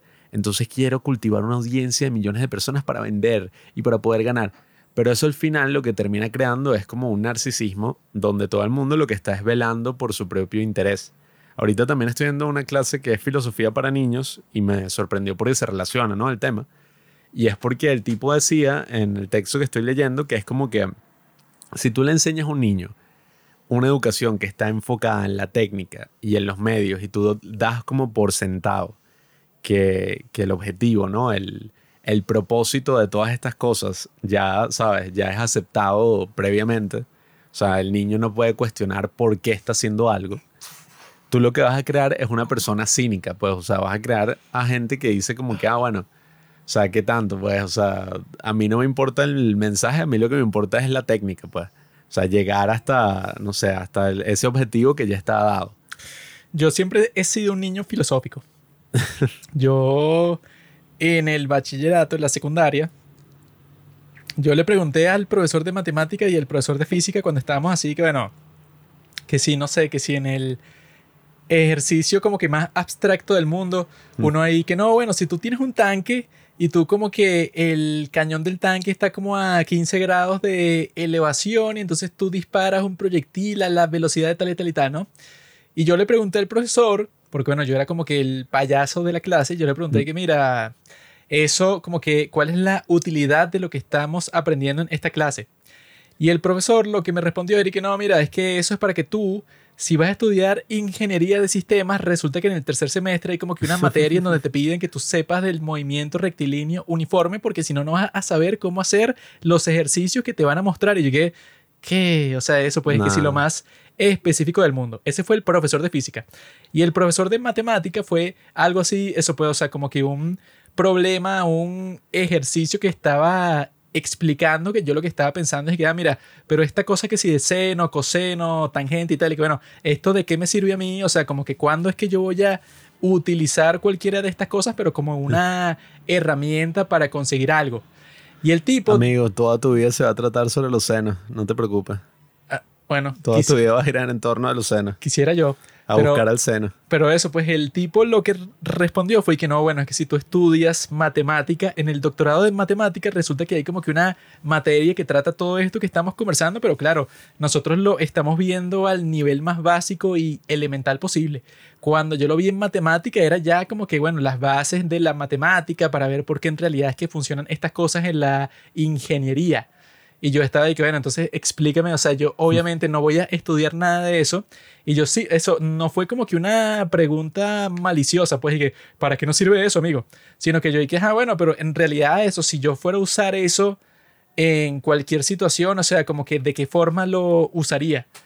Y esas respuestas lo que me llevaron a pensar es que no, ajá, pero, o sea, ¿por qué carajo yo estudiaría algo? En cuanto a los profesores, ni siquiera me saben decir y que no, bueno, claro, eso sirve para tal cosa. Sino que dije que no, claro, eso lo tienes que estudiar para estudiar otra cosa y quizá el profesor de esa otra cosa te explique a ti por qué lo estás estudiando. O sea, se ve que sí, lo más abstracto de todo el mundo. Claro, es que es una pregunta válida y yo diría que incluso necesaria el preguntarse para qué, o sea, de casi todas las cosas que hacemos, ¿no? Y bueno, una pequeña fe de ratas, no es que mm, eso cree cinismo, eh, más bien al contrario. El tema de concentrarse tanto en la técnica y en todas estas cosas, al final lo que crea es como una especie de narcisismo, es lo que decía el texto, porque es como que, ah, bueno, entonces el niño solamente se concentra, o el niño no, pues la persona en general, La niña. eh, el niño se concentre en que nada, pues, o sea, tú lo único que vas a hacer es velar por tus propios intereses y lograr llevar a cabo esta técnica, o sea, lograr un objetivo que ya está dado por sentado, o sea, tú ni siquiera sabes por qué lo estás haciendo, solo sabes que tienes que llegar a la meta. Y el cinismo, donde sí se da, es porque el autor analiza el principio del texto que, nada, supuestamente Platón dice en la República que los- la filosofía no es para los jóvenes, es para los viejos y mientras más viejo mejor. O sea, porque tiene más experiencia y puede dedicar más tiempo así a, Puede a ser. todo eso. Tiene sentido. Pero claro, él ahí más bien no es que está desprestigiando la capacidad de razonar de los jóvenes o de los niños, sino que él estaba más bien en un contexto donde el- la sofística, ¿no? O sea, los sofistas eran los que utilizaban como que, bueno, todas estas tácticas así para mm, crear buenos abogados y La buenos retórica, políticos. amigo. Sí, o sea, por eso, pues la retórica, la oratoria, todo esto de que no, bueno, en verdad tu trabajo o tu misión acá es llegar a la victoria, o sea, no a la verdad, o sea, ganar un argumento. Yo estoy del lado de los sofistas. Son O sea, así. bueno, era como que tú puedes convencer a cualquiera de cualquier cosa, o sea, en verdad no importa de qué, Suena lo que fino. importa es convencerlo. si tú tuvieras esa habilidad, sería capaz Bueno. de todo. O sea, tú puedes convencer a cualquier persona de cualquier cosa. ¿Qué coño? Bueno, eso tuvo su utilidad en ese momento. Eh, resulta que en la antigua Grecia fue donde se inventó el consentimiento. Eso sirve para los vendedores, los políticos, todo. se inventó el consentimiento entre las mujeres y los hombres y entonces por eso es que, bueno, los hombres crearon toda una rama de, de estudio, pues, para ver cómo es que podían convencer a la mujer. How to pick up girls. Eh, ahí es que nacieron todos esos, pues, el Andrew Tate, eh, antigua Grecia y vaina. Pero el punto es que en una sociedad donde tú le dices a la gente como, mira, en verdad tú puedes convencer a cualquiera, o sea, cualquier creencia es válida. Cualquier creencia que tú tengas es válida, solo tiene que ser convincente. Tú ahí lo que vas a crear es precisamente eso que dije antes, un cinismo. Pinché el globo de todo tu argumento con un solo alfiler y... ¿Tú no lo sabes? O sea, ahí tú vas a crear precisamente eso, pues un cinismo eh, en el sentido de que es y que, bueno, entonces cualquier creencia que yo tenga es válida. Eso es como dijo mi Solo tiene que ser amigo. Sebastián. El feminismo es un cinismo. Y dije, coño. No, o sea, eh, es ese tema de que yo lo que estaba pensando, sobre todo en, en la actualidad, es que ahorita estamos como que tan concentrados en, ese tema, ¿no? En cómo ser lo más convincente posibles. Cómo tener una audiencia en Instagram, cómo hacer esto, la marca personal, el marketing digital, por qué los negocios y convencer es lo más importante. Pero el punto es como que, ajá, ¿pero para qué? O sea, ¿para qué coño tú quieres tener una audiencia en Instagram? ¿Para ganar dinero? Ah, ok, entonces tú vas a esforzarte y hacer todo esto solo porque quieres, es como tu única forma de ganar dinero. Entonces es como que se pierde todo el, el objetivo, ¿no? El sentido de una actividad, porque es y que, ah, o sea, tú vas a hacer, vas a crear un personaje de alguien que le importa como que, qué sé yo, comunicar un mensaje o hacer algo así, cuando a ti en verdad no te importa un carajo. O sea, tú lo que estás es concentrado es en cómo ser más convincente, en cómo hacer, qué sé yo, cosas más entretenidas. Yo quiero crear una comunidad de todas las personas que les gusta el cine, los K-dramas y el K-pop y que todos tengan un diálogo positivo. Ah, bueno, Nah, y bueno, también la geopolítica. Que le importe la historia, la geopolítica, el cine y el K-pop. Todo eso junto, ¿no? Y así que todas esas personas que son como que de distintos estratos de la sociedad se converjan, o sea, se junten, que existe una sinergia y que todas esas personas, bueno, puedan como que alcanzar un nivel de entendimiento que antes no tenían porque estaban en sus burbujas, Mm. pero yo rompí esas burbujas y yo hice que todos tuvieran sexo juntos. Sí, yo, el objetivo final de los padres del cine es eso, 100 mil seguidores y tal, la orgía. ¿Crees que hay algún argumento para el que no tenga una respuesta? La orgía en el cine, eh, así tipo Say Christ Ice is White Lord. Shot. Say Christ is Lord. Eh, pero nada, o sea, creo que ese tema es muy importante. Excuse me, excuse No, me. no, ya va, ya va. Voy a dar la conclusión. Conclusión. Creo que, creo que es un tema muy importante, ¿no? Eso de, mm, sobre todo en este contexto de que, ay, la inteligencia artificial y esto y lo otro. Que eso era exactamente lo que yo voy a decir. Bueno, y yo lo que creo es que, mm, sobre todo estudiando filosofía, ¿no? Y viendo como la filosofía fue tan mal representada en Dios no está muerto, y como en general la gente, y yo creo que hasta la filosofía académica no, no hace como que un muy buen trabajo, ¿no? En, en ayudarnos a, a responder a todas estas cosas que están pasando en el mundo moderno.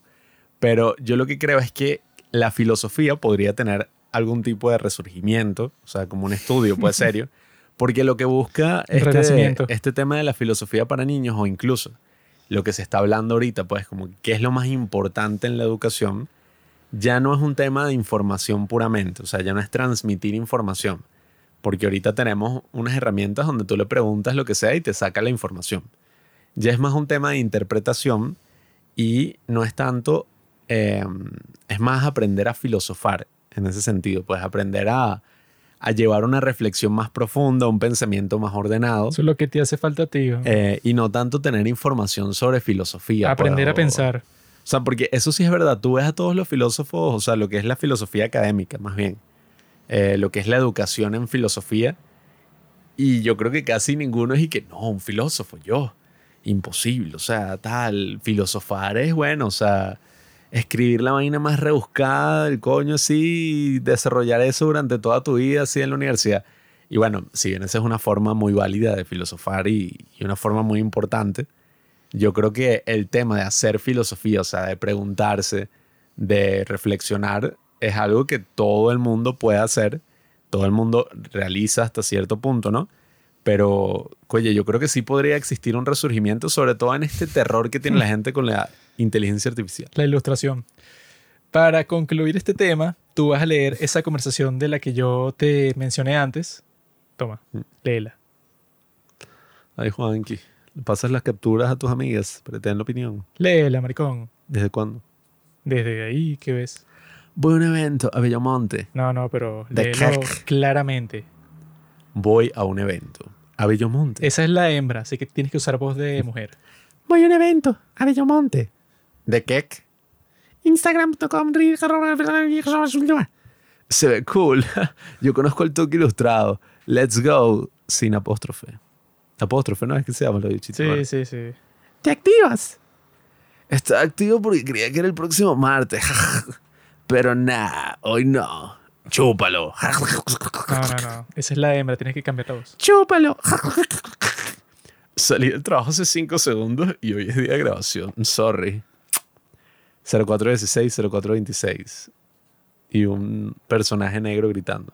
Ya, listo. Hasta ahí funciona. No, eh, pero tranquilo, eh, vamos a salir otro día cuando tú me digas, yo, yo mentira, te pago el mentira. Yumi y yo te pago el taxi y el Uber y si quieres el de ida y vuelta y tranquila, o sea, no, no pienses que yo no quiero salir, yo, eh, eh, perdón, te amo. Yo no dije eso, yo nunca le diría eso a una perra sucia como esa. Pero eso, mi conclusión, que no es la del nerd este que de la filosofía, el resurgimiento, esa paja, Se viene la nueva es era. que yo preferiría, ¿verdad? Si nosotros estamos conversando, chicas de Tinder conmigo, ¿no? Entonces nosotros estamos conversando por una semana, dos semanas, tres semanas, un mes, y nunca nos vamos a, a ver en persona, que eso es todo lo que yo quiero, o sea, eso, tenerte así enfrente, tocarte, ahorcarte, as- asesinarte, todas esas cosas, son las que yo quiero hacer en persona y no puedo hacerlas virtualmente, y por eso he dicho todas estas cosas, pues. Yo soy como Jeffrey Dahmer. La homosexualidad es la salida fácil, amigos. Sí. Siempre estar abierta. si yo no voy a hacer Eh, nada de eso, entonces a mí me sirve mucho más conversar con ChatGPT. Si nosotros vamos a estar conversando todas estas cosas y no va a llevar a nada, entonces yo creo que películas como Hair cada vez se van a volver más reales y más relevantes a todas las cosas que van a pasar en este siglo, porque mira, tengo a eso, a cuatro chicas que yo quisiera follar, ¿verdad? Yo estoy conversando con ellas y resulta que ninguna he llegado hasta el punto en donde dicen que, ok, vamos a vernos el sábado a hacer cualquier cosa. No hemos llegado a ese punto, yo lo he intentado y no ha funcionado. Entonces, ¿a mí de qué me sirve conversar con ustedes? A mí no me importa. O sea, son cuatro personas que yo no conozco. No, Este no son mis amigos. Tú no tienes un interés verdadero en conocerlas. en Yo no ver qué puedo tener ningún interés en aportar algo a sus vidas, A menos en que, que ellas aporten algo a la tuya. haya tenido una verdadera conversación contigo, que eso tiene que ser en persona, porque eso virtualmente y que, bueno, ok, podemos estar conversando sobre 10.000 cosas distintas. Pero eso es totalmente diferente a lo que pasaría si nos vemos en persona. Entonces, a mí me sirve mucho mejor conversar con ChatGPT o bueno, con lo que existía antes, el Cleverbot, en donde yo le digo, eh, y tal, y bueno, si el, al final ni siquiera nos vamos a ver tú y yo, ¿de qué me sirve toda esa conversación por mensaje? Que se come así, que el que no conoce a Dios a cualquier santo le reza. Hoy que el original y el Cleverbot, el remake, ChatGPT. No, eso. Y todo el punto de esta, de esta conversación es llegar hasta eso de. Yo te conté a ti que existe algo que se llama Character AI.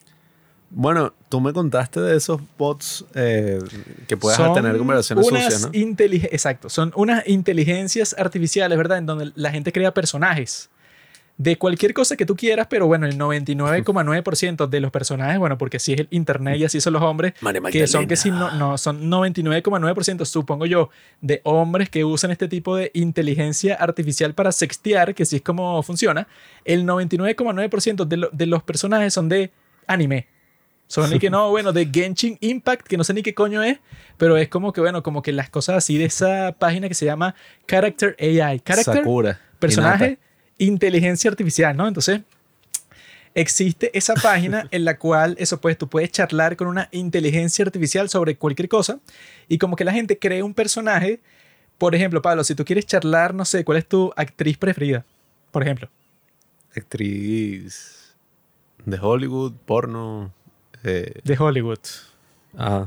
no sé por qué eh, quieres charlar con una actriz porno. Ya bueno. Sería interesante. Te están explotando. Ya tienes los. Ah, Está bien el hecho de que yo. Te sientes cómoda con el hecho de que yo te observe y. Tu actriz preferida de Hollywood, Simp. Yalitza Aparicio. Si tú quieres conversar con Yalitza Aparicio, existe un personaje en donde, bueno, eso, como que alguien lo creó. Yalitza. Usando la inteligencia artificial, como que las características y que, mira, inteligencia artificial tu personalidad es esta, de Yalitza Aparicio, la actriz de Roma y tal. Entonces tú tienes que actuar de esta forma como una indiecita de un metro cincuenta, que bueno, que, está, bastante cachón del 100% del tiempo. En Roma, creo que no hay una escena, ¿no? Donde sale cogiendo, ¿no? Sí, sí sale. No, Entonces, creo que sale, es después. Bueno, es lo mismo, lo mismo, lo mismo. Que es como lo contrario. Parir es como lo contrario del sexo, porque es el proceso al inverso. Entonces cuando entra es la muerte porque es pecado y cuando sale es la vida. Es el 100%. Porque Cristo murió por nuestros pecados. Es el 100% esa persona, pero de inteligencia artificial está pretendiendo ser eso. Entonces, como que el 99,9% de las conversaciones que tienen esa página son de roleplay en donde tú estás, eso puede, como que tratas de tener una relación sexual con esa actriz que te gusta tanto a ti, tratas de convencerla de tener sexo contigo. Necesitas un producto de limpieza. Y entonces como que sexteas de esa forma con una inteligencia que pretende ser la persona que a ti te gusta. Lo cual es como Hair, pues es así como que, bueno, es una inteligencia artificial que te seduce o tú la seduces de cierta forma que es como eso, güey, como que dentro de todo el boom de chat GPT, en donde todo el mundo está como que, bueno, la inteligencia artificial ahora es lo más importante de todo el mundo, porque chat GPT te permite hacer un montón de cuestiones que antes eran imposibles o que tardaban mucho tiempo, o que, bueno, que reemplaza completamente a todas las personas que escribían artículos, pues, o sea, es como que una revolución que está pasando. Pero mi conclusión es que, bueno, con esas cuatro chicas, esas cuatro zorras, que, bueno, que no sé qué carajo les pasa, si nunca nos vamos a ver en persona, me conviene mucho más a mí, ¿verdad? Charlar con estas inteligencias artificiales si en realidad nunca nos vamos a ver. Si al final no nos vamos a ver, ¿de qué me sirve a mí conversar contigo? Porque ese es el propósito. Eso es lo que recomiendan y aconsejan todas estas personas en Internet, en YouTube, en todas partes. Que es que, bueno, tú usas el teléfono para ver cuándo eh, organizas una cita con esa persona que acabas de conocer, pero no es que te vas a poner a conversar 100 horas con una persona que no has visto, que no tiene sentido, o sea, luego ya cuando eso, ponte que te convertiste en novio de esa persona, tiene sentido que ya conversen porque bueno, ya la relación como que existe. Pero si no existe, entonces ¿qué sentido tiene de que yo converse tanto contigo porque yo en realidad no te conozco y que eso, eso fue lo que te dije a ti, pues, o sea, que hay muchas mujeres que se meten en esa aplicación supuestamente porque van a ser amigos. Y yo, para experimentar, a una de ellas hace tiempo, como que yo, como que yo le dije que, ah, bueno, ok, vamos a, a ser amigos. Nah, el pana se dio. Y tú crees que eso, pues que en realidad tú te conviertes en un amigo de una persona de esa forma. Así que, y que bueno, eso, que ahora yo contigo, bueno, yo puedo hablar de cualquier tema así como que sin prejuicios ni nada, y yo te paso cualquier mensaje y, y memes y tú comienzas conversaciones. Eso con esas chamas, con esas mujeres de Tinder nunca pasa, sino que simplemente te dicen eso, pero es como que la única cosa que cambia es como que tú la estás tratando de seducir así normalmente, pero al final no hay forma de, que lo hagas. O sea, son amigos en el sentido de que nunca van a hacer nada más, pero la conversación en sí es como si estuvieras conversando con una chica que tú quieras eh, seducir, pero que al final del recorrido, al final del camino, no, no está la... ¿Cómo se, eh, ¿Cómo es que se dice? La olla con el oro, que es lo que está al final del arco iris con el duende ahí. Nah. Eso es lo que tú quieres. Ay, es que te equivocaste, Juanqui. ¿No has visto el comercial de las hojuelas de maíz? Al final del arco iris, como dice Morty, el ángel de la muerte, en la película Click de Adam Sandler, al final no hay una olla de oro. Al final es eso. Hojuelas de maíz. Bueno, es que incluso hojuelas de maíz, por lo menos hay algo. Pero en estas conversaciones que yo he tenido con estas chicas no hay nada. Entonces eso, cosas como hair cada vez tienen más sentido porque es que, bueno, si no va a haber nada entre tú y yo porque tú tienes miedo de que si nos vemos en persona te viole, entonces para eso, bueno, eso, no sé, busque mi personaje preferido en esa página, no sé, a Minji de New Jeans y pretendo que la estoy seduciendo a ella porque si al final va a ser lo mismo, si al final no te voy a ver a ti en persona, entonces ¿de qué me Tienes sirve? que hablar con la gente en la calle. Señora, eh, ¿quiere tomarse un café conmigo? ¿Sabe? Abrirse. Yo me meto en chat GPT y pretendo y que mira, chat GPT pretende ser, no sé, una chica sexy. Y yo converso contigo y bueno, y te seduzco por mensaje. Y es mejor todavía que conversar con esta chica porque bueno, eso... Por lo menos obtengo algo, por lo menos tengo una conversación sexual con una inteligencia artificial que me parece mucho mejor que no tener ninguna conversación sexual con ninguna de estas chicas porque tienen miedo de ti, así incluso a través del internet. Yo lo único que deseo es que Juanqui salga con esa chica, ¿no? Salgan. Con la sean- perra esa que quería ir al recital de poesía. Salgan, se vean. Que es un plan de mierda para La empezar. conozca y que, ah, mira, en verdad, y la violo. ella entiende mis sentimientos y me acompañó, me ayudó a crecer como persona. Eh, Todo vaya así perfecto y de repente yo un día y que, ah, mira Juanqui, me puse a escuchar el podcast y como que puse un episodio ahí sobre Dios no está muerto, que mi mamá como que le encantaba esa película, mi mamá tiene cáncer y bueno, todo lo que tú has hecho para ayudarla y tal. Entonces puse la broma y bueno, escuché justo todo lo que dijiste sobre nosotros. Si ella hace eso, pues me cago en ella. Yo digo lo que yo quiera. si no hombre. te parece, pues te jodes. Pobre hombre, nunca se ha casado, ya Porque verás. yo soy una estrella. Yo digo lo que está en mi mente. Y mi único sueño es ser como el tipo de Crash Course in Romance, que el tipo es un profesor de matemática en una escuela así privada de Corea del Sur y resulta que tiene varias fanáticas que tienen como entre 17 y 18 años que le dan regalitos luego de las clases y lo persiguen y tal. Ese es mi sueño.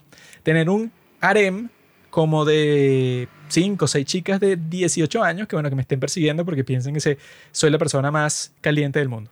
Es mi sueño. Mi sueño es ayudar, ser soldado de Cristo en esta guerra que estamos enfrentando como cristianos Tú- y que se enfrenta en estas tres obras maestras del cine. del Eres un cobarde y yo voy a ir al baño y cuando vuelva del baño voy a hablar sobre Dios no está muerto.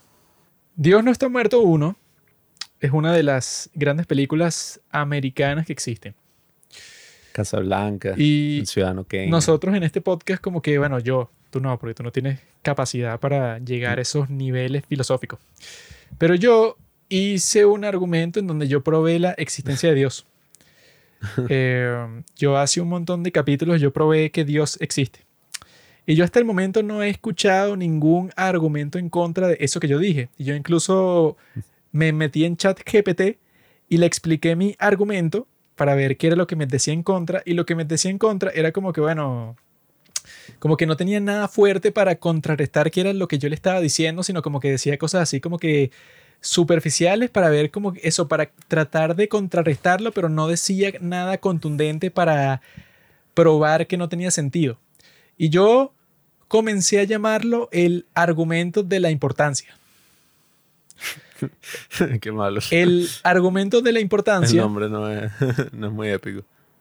Seguir trabajando. ¿Crees que hay algún argumento para el que no tenga una respuesta? El nombre del argumento de la importancia consiste en lo siguiente. El ser humano, que es una criatura, pues es un mamífero que, bueno, que tiene cierto tipo de habilidades, un primate que ha logrado alterar su entorno de una manera, bueno, que ha logrado que el mundo sea lo más cómodo posible para su especie. O sea, todas las otras especies se van al carajo y todas le sirven al ser humano. El ser humano que si lo ves en la escala cósmica, pues en la escala del que pudiera ser el creador del universo desde su perspectiva, el ser humano, bueno, eso, no el ser humano, un ser humano, Pablo. Pablo es que es el tipo, bueno, menos importante de toda la historia. Entonces, él tiene conciencia.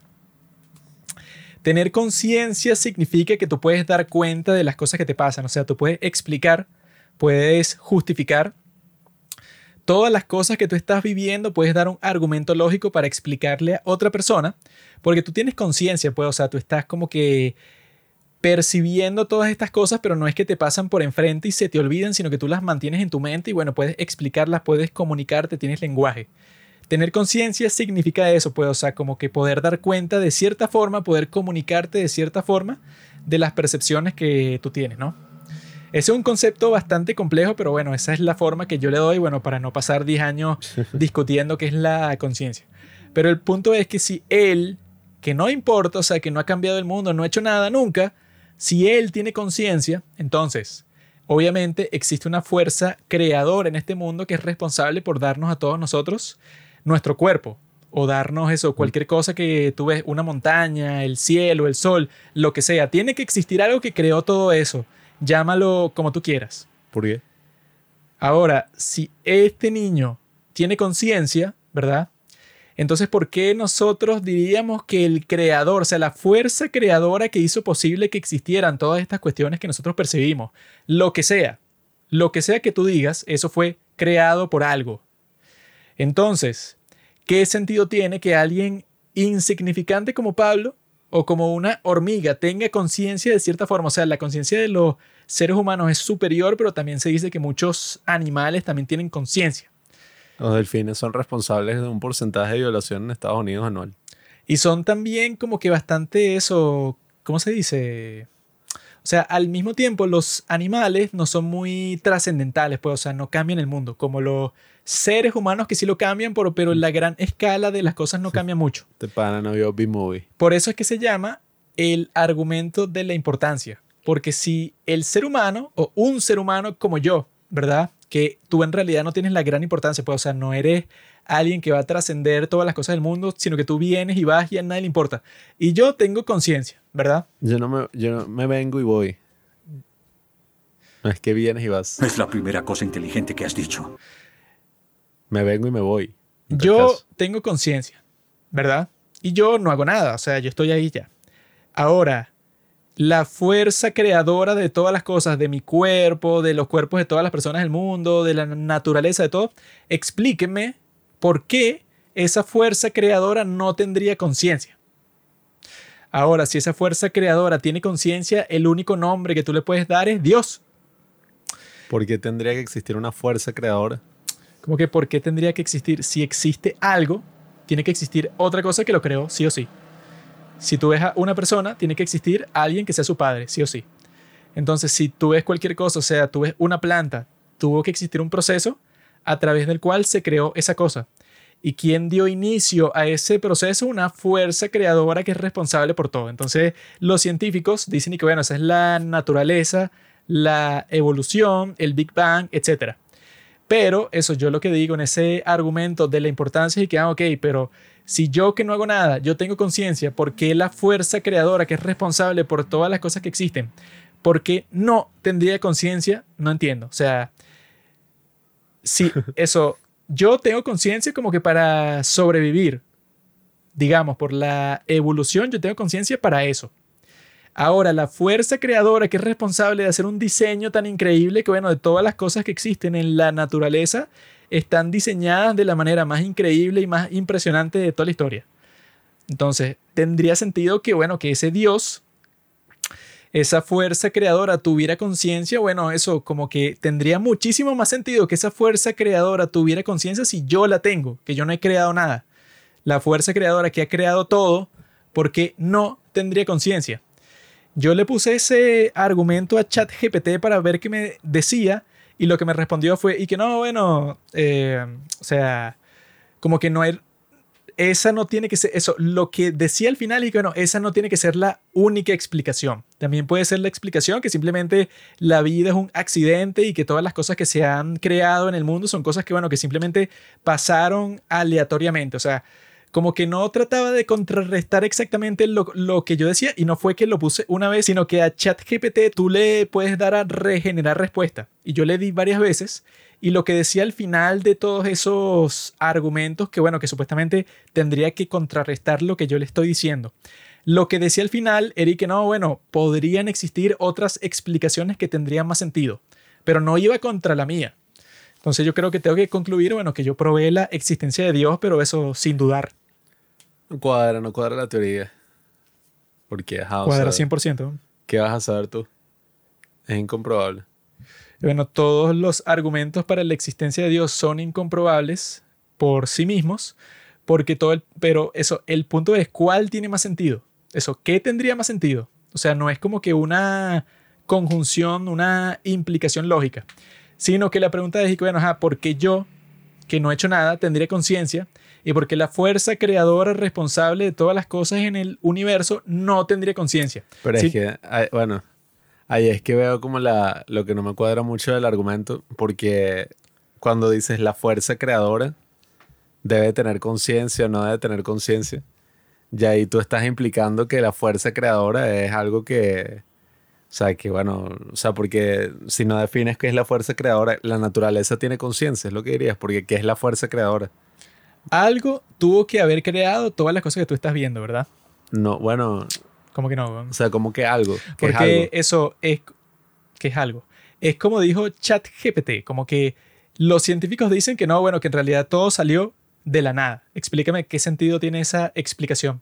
Que algo simplemente salió de ya. O sea, eso no tiene ningún sentido de nada. O sea, de lógico, de conveniencia, de nada. O sea, nosotros, bueno. Que algo simplemente existe ya. O sea, de todo lo que sabe la gente, que bueno, ok, es imposible que de la nada salga algo. O sea, eso lo dice, bueno, es como que algo totalmente obvio. Entonces, lo que la gente supone y la respuesta que dan los científicos y que, bueno, entonces hay una serie de procesos súper complejos como el de la evolución que es responsable por todas las cosas que, tú ves. Pero el punto es que, bueno, ¿y quién es responsable por todo en general de eso? O sea, tiene que existir eso, una fuerza creadora. Y todo el punto es que, bueno, porque esa fuerza creadora no sería consciente. O sea, como dijo ChatGPT, podría no serlo, ¿verdad? Pero esa explicación no es más válida de la que podría serlo, porque es que sí, exactamente igual de válida de lo que dicen como que los científicos así, ajá, más prestigiosos, que es que no, bueno, simplemente las cosas comenzaron y todo es como que un accidente aleatorio de ese comienzo. Que eso tampoco sirve de explicación porque es que, ah, bueno, o sea, no estás explicando nada porque, ah, bueno, si todo lo que tú ves salió de la nada, lo cual, bueno, eso desde cualquier ángulo es completamente imposible. Solo que, bueno, no sé. O sea, quizás esté mal, mal influenciado porque vi Kant el semestre pasado, pero yo lo que pienso es que todos estos conceptos son conceptos puramente humanos, ¿no? Entonces, claro, si uno quisiera saber eso, bueno, es que todo concepto que tú pienses es puramente pues. humano. Sin embargo, cualquier argumento que tú quieras decir, uno tendrá que ser más válido que el otro para explicar algo. O sea, lo que digo es que la de la fuerza creadora no es humano porque no es sobre los humanos y ya, sino sobre todo lo que hay, ¿no? Entonces, a mí lo que me sí me... Bueno, esto ya es como fumado. ¿Cómo sería si conseguimos otra especie otra vaina así, que ah, no, los aliens existen, ¿no? Asumiendo eso. Obviamente que existen. ¿Cuál sería la perspectiva que ellos tendrían de todo? No sé qué carajo, porque si ellos no son seres humanos, pues, y no están configurados como nosotros, qué sé yo, la conciencia, porque esa es la otra, o sea, que el tema de la conciencia lo puedes definir así, pero la conciencia es algo universal. O la conciencia es distinta en cuanto a los humanos, pues porque los animales tienen un tipo de conciencia totalmente distinto. Pues. Eso O fue lo que yo dije, y no es totalmente distinto, sino que hay grados de conciencia. Y los seres humanos se puede decir que son los animales más conscientes de todo lo que existe. Y si vienen unos aliens que tú conoces, bueno, eso, ellos también tuvieron que haber sido creados por algo. Y la pregunta que yo haría es esa, pues, o sea, como que la explicación de eso, pues, o sea, de Dios o de la creación o de todas esas cosas, no es válida. O sea, eso de decir que todo vino del Big Bang, que fue simplemente todo comenzó ya y fin. Eso no es ninguna explicación, sino es como que algo que ponen ahí para llenar un vacío, porque lo que hay es un vacío. Pero lo que tú ves frente a ti son un montón de cosas que tú dices y que, ay, ¿cómo? O sea, cuando tú te preguntas cómo, tienes que llegar a que existe una fuerza creadora, o sea, tiene que haber algún responsable. Entonces, como que tiene que haber algún responsable sí o sí. Y si eso es verdad, entonces la pregunta es, según el argumento de la importancia y que, ah, entonces, ¿por qué no es consciente? O sea, si tú que no eres nada, eres consciente, o sea, que eso es importante porque uno supone que si algo es consciente, sería mucho mejor en su trabajo que si alguien no es consciente, porque los animales que tienen como que un grado muy básico de conciencia no pueden diseñar algo, sino que simplemente se dejan llevar por sus instintos y ya si el ser humano es la única criatura que, bueno, que en realidad diseña algo, en donde, bueno, eso, tú conscientemente ves que es más eficiente y lo vas cambiando y todo, entonces, bueno, claramente la conciencia funciona para eso. Entonces, si hay un creador, bueno, que es responsable de todo en general, del universo completo, o sea, que nadie sabe eso, pues, o sea, que involucra el universo completo en sí, entonces tendría mucho más sentido que esa fuerza fuera consciente, fuera 10 mil trillones de, de veces más consciente que tú. Ah, que no, que en realidad es como que una cosa ciega, sí, pues, o sea, que crea cosas y no sabe por qué y ya, o sea, como que, bueno, el mismo Kant decía eso, amigo, que la única prueba de Dios que él necesita es como que la naturaleza que él tiene enfrente encarna para él la prueba de que, bueno, que tiene que existir un Dios porque si no, ¿quién carajo hizo todo? O sea, eso pues...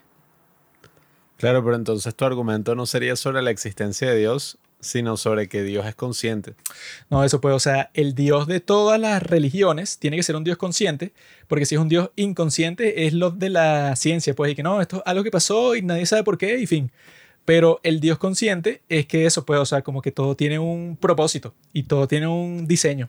Y así es que funcionan todas las religiones del mundo como que para... de- ah, bueno, lo, Solo que, que, bueno. lo único que dijo medio interesante ese chat GPT es que supuestamente, que no sé si es verdad, porque bueno, no sé lo suficiente, es que el budismo no concibe la existencia de una deidad así, sino que ellos piensan que, bueno, que el Dios real, como que la fuerza es el todo, y no tratan de eso, pues como que determinar exactamente qué es Dios. Los budistas. Y no sé si es verdad, porque bueno, chat GPT no es como que 100% confiable, pero eso fue lo que dijo que sí fue interesante. Pero el resto de las cosas que dijo, que dijo como cinco argumentos distintos, fue que, bueno, podría existir otra explicación. Y yo lo que decidí que, bueno, ajá, podría existir otra explicación. Pero de las que hay, yo creo que la que más tiene sentido es esta.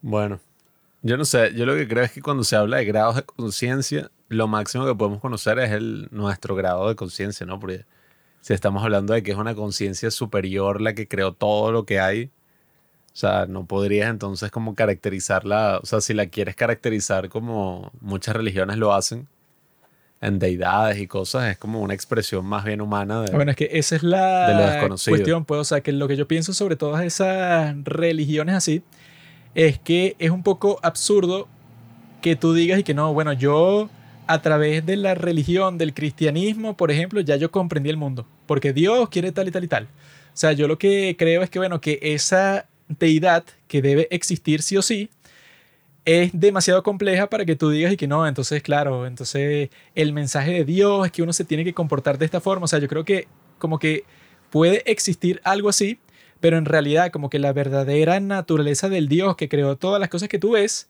tiene que ser incomprensible para ti. Tendría que ser algo como lo que sale en la película de esta, ¿cómo se llama? Eh, la de Jodie Foster, Contacto. En esa película, el extraterrestre le explica a Jodie Foster y que, mira, yo en realidad tengo una forma, bueno, que tú no comprenderías nunca, pero yo me presenté frente a ti como tu padre para poder tener un impacto en ti.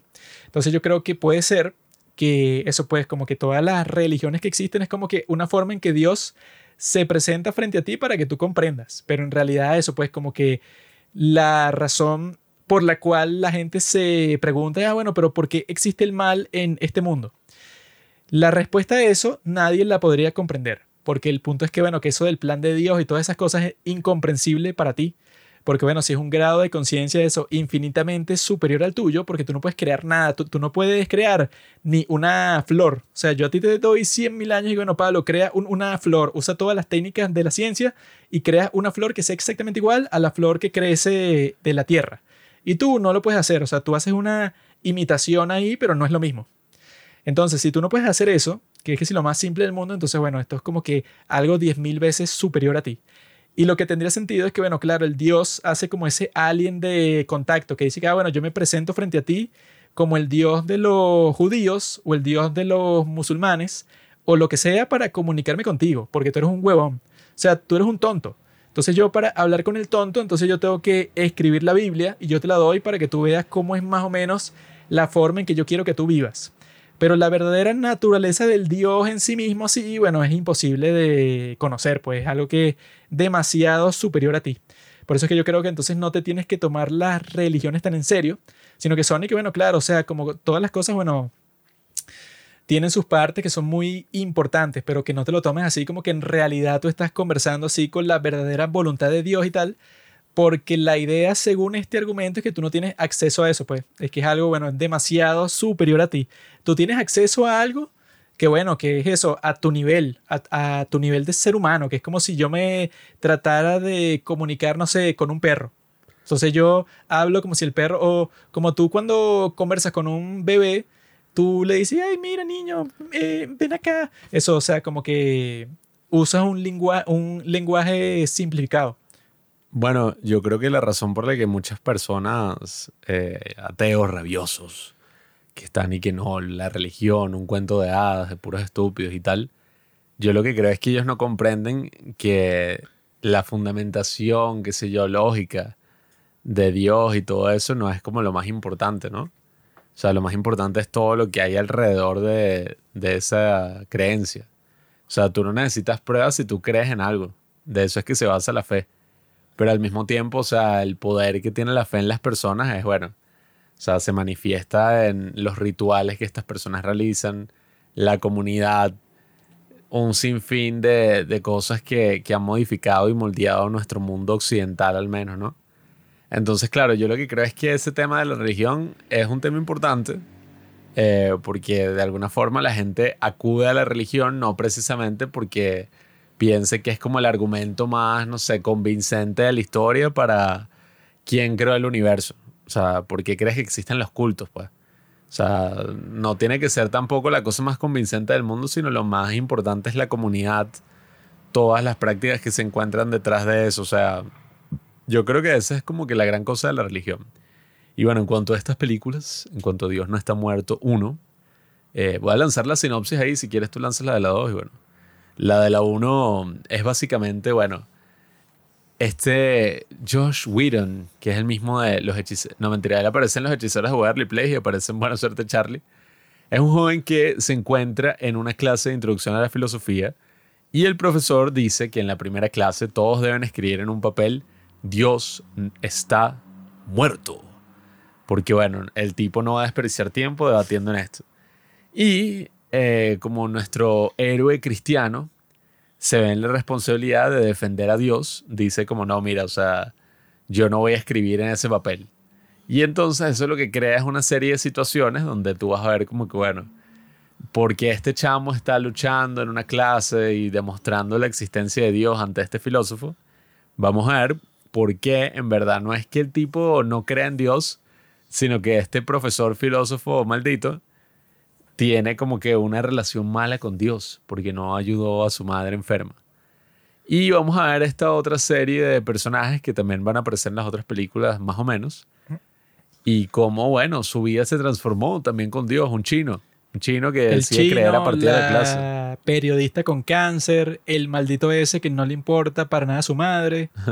la esposa, bueno, la novia del profesor ese de filosofía que ella solía ser su estudiante y ella es cristiana y el tipo se burla de ella por ser cristiana. O sea, hay una serie de personajes ahí como que medio rara. Sí, pero básicamente la película lo que se basa, y, son como las escenas que uno recuerda, es en ese debate, ¿no? Ese debate en las clases eh, sobre la existencia de Dios.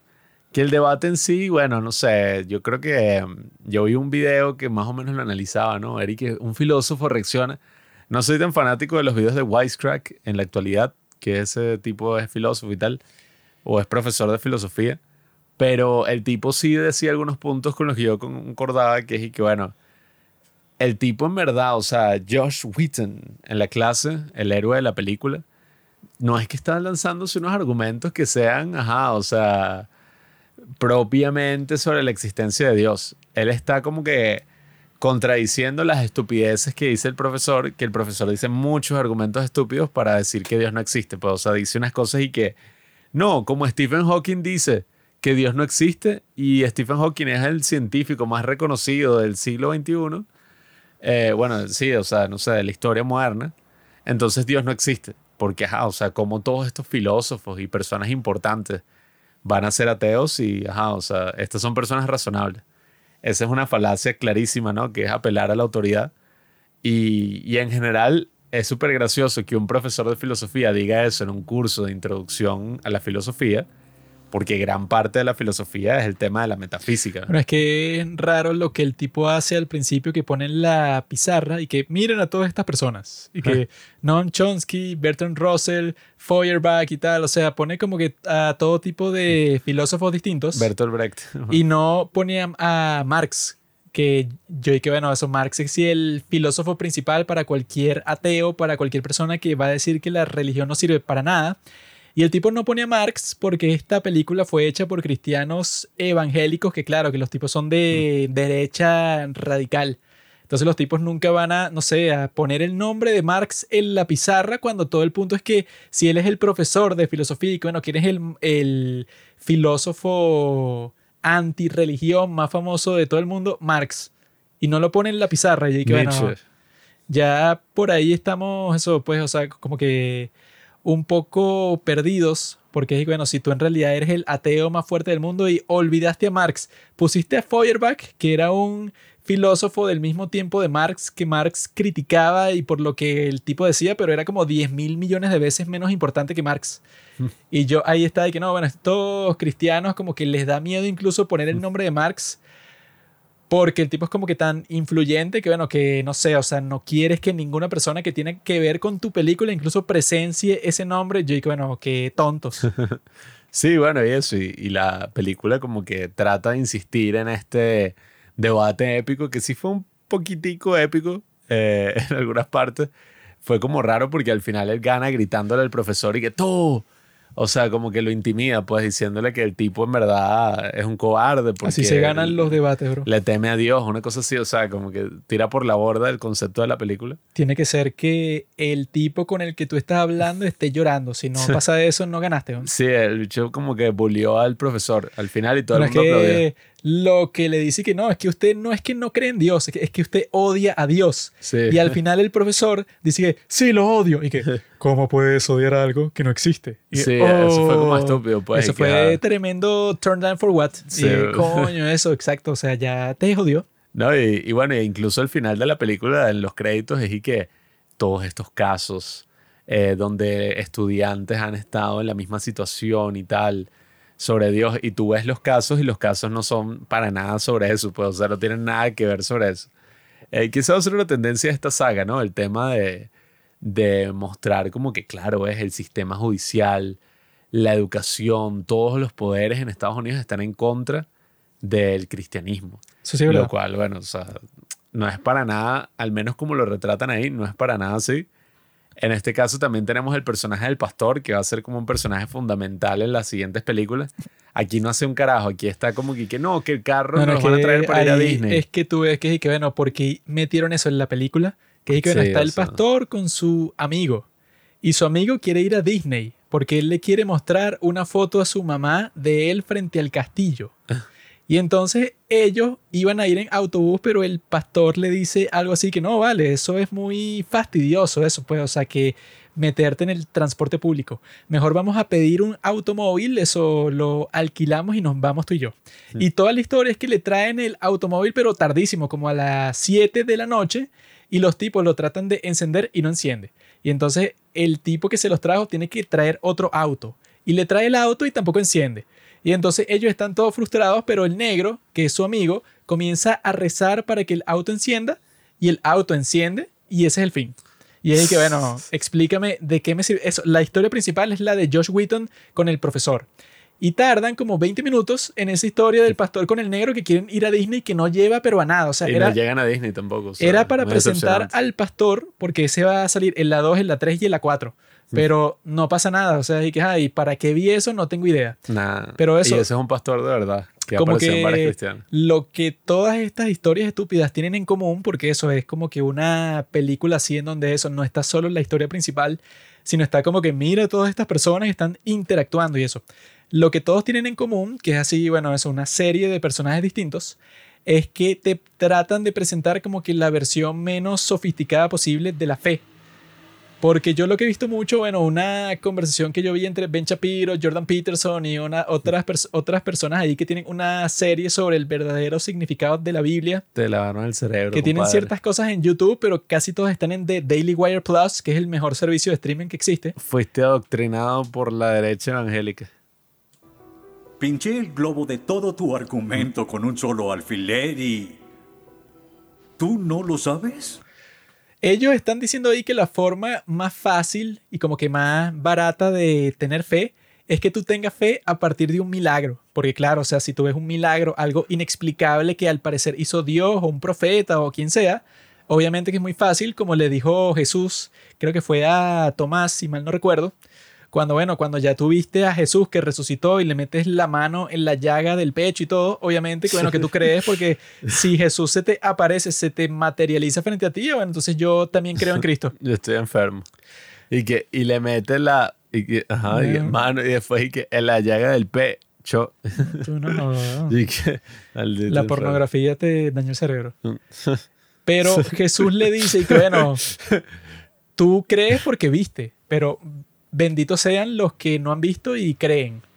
Y esa es la cosa, pues, o sea, con esta película de Dios no está muerto, bueno, en cuanto a la historia más estúpida de todas, que es la de la tipa que tiene cáncer, que ahí, pues, o sea, que te muestran esa dualidad del bien y el mal, que es como que ella tiene un novio, ¿no? Entonces ellos tienen una, una cena romántica y ella se acaba de enterar que tiene cáncer, entonces ella en la cena le dice a él que tiene cáncer y como responde el tipo y que, ok, o sea... ¿En serio me vas a decir Y esto que, ahora? sí, y que qué fastidio, esto no es sobre ti, o sea, déjame terminar mi historia. y yo dije, tu novia, o sea, que lo que implican ahí es que se llevan viendo por muchísimo tiempo. Te está explicando que tiene cáncer, que es la peor enfermedad que existe, y tú di que no, ay, pero ¿por qué tienes que arruinar mi momento? Eso puede, o sea, que nadie se va a tomar en serio esa historia, porque nadie en este mundo actuaría así, que, que bueno, de que tú eres tan maldito que es que, bueno, no, no, o sea, le dice eso y luego rompe con ella. Y luego va para la casa de su madre que tiene demencia y lo que está pensando es que, ay, qué fastidio, esta vieja estúpida que ni siquiera recuerda quién soy yo, eso.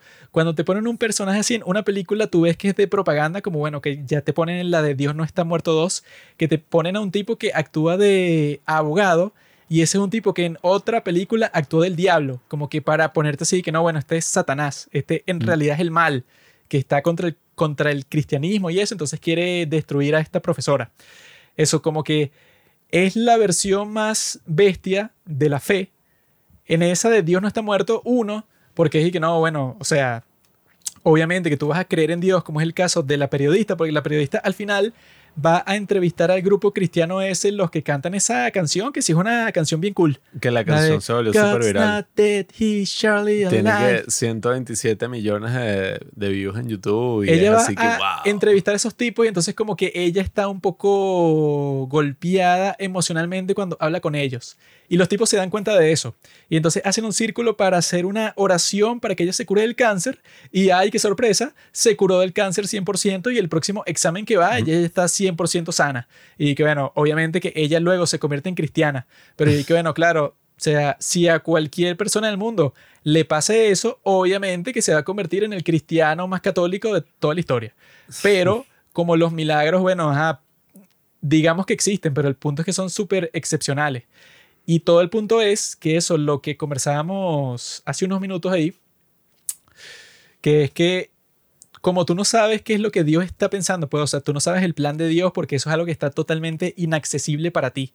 A mí lo que me parece raro es cuando salen como que los pastores o los sacerdotes o cualquier representante de cualquier religión a decirte a ti que no, yo en realidad sí sé, yo sé que Dios quiere, quiere esta cosa. Si dudas, no crees. Es imposible que cualquier persona sepa eso.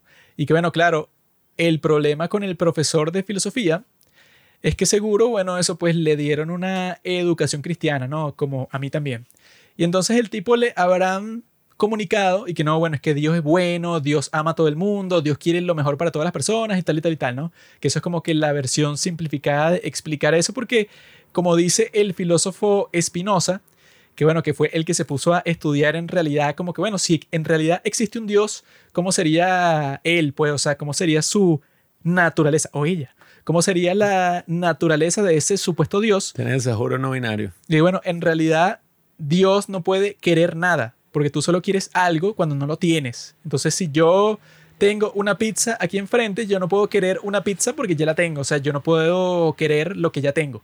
Entonces es extraño cuando la gente dice, no, es que Dios quiere tal cosa. Bueno, Dios no quiere nada, porque Dios, si creó todas las cosas del mundo, él no le hace falta nada. Pues es como si fuera el hombre más rico del mundo. Pues, o sea, Elon Musk no le hace falta nada. Él puede tener a 100 prostitutas de Tailandia frente a él. El dinero no compra la felicidad. Puede ser dueño de todas ellas en tres segundos, entonces a él no le hace falta nada. Entonces, la cuestión es que al pobre profesor de filosofía ese lo, lo, confundieron. O sea, el tipo le explicaron que no, bueno, Dios, eso, Dios te va a salvar y Dios te va a dar todas las cosas que, que tú quieres, eso, como si fuera la ley de atracción.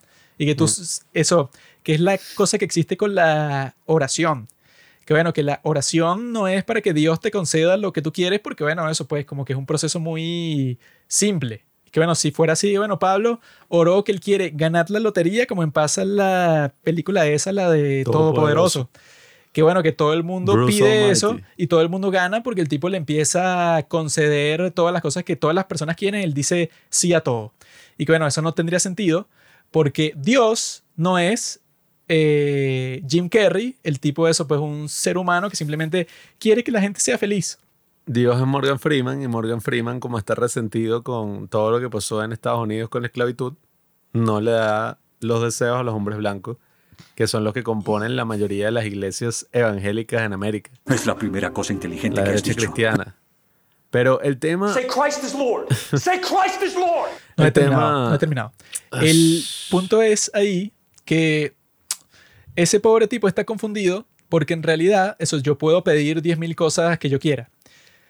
Pero es como que un poco malicioso que ahí es que yo veo cuál puede ser el peligro de muchas religiones así, pues, o sea, que te prometen y que no, Dios quiere esto y Dios va a garantizar que si tú te comportas de esta forma, entonces todo te va a salir bien. O sea, eso te están tratando de vender una visión súper fácil y súper cómoda y súper chévere, bueno, que según Dios no está muerto, uno, dos y tres, bueno, o sea, el mundo es lo más simple que existe, pues, o sea, tú haz esto, esto y esto, y no hagas eso, pues, o sea, no te comportes como los ateos, como la gente mala, y ya, weón, o sea, claro, o sea, si tú eres una persona en donde tu vida ha sido como que un completo caos todo el tiempo, y a ti te ofrecen esa visión, entonces tú puedes decir que, ah, mira, eso puede ordenar mi mundo.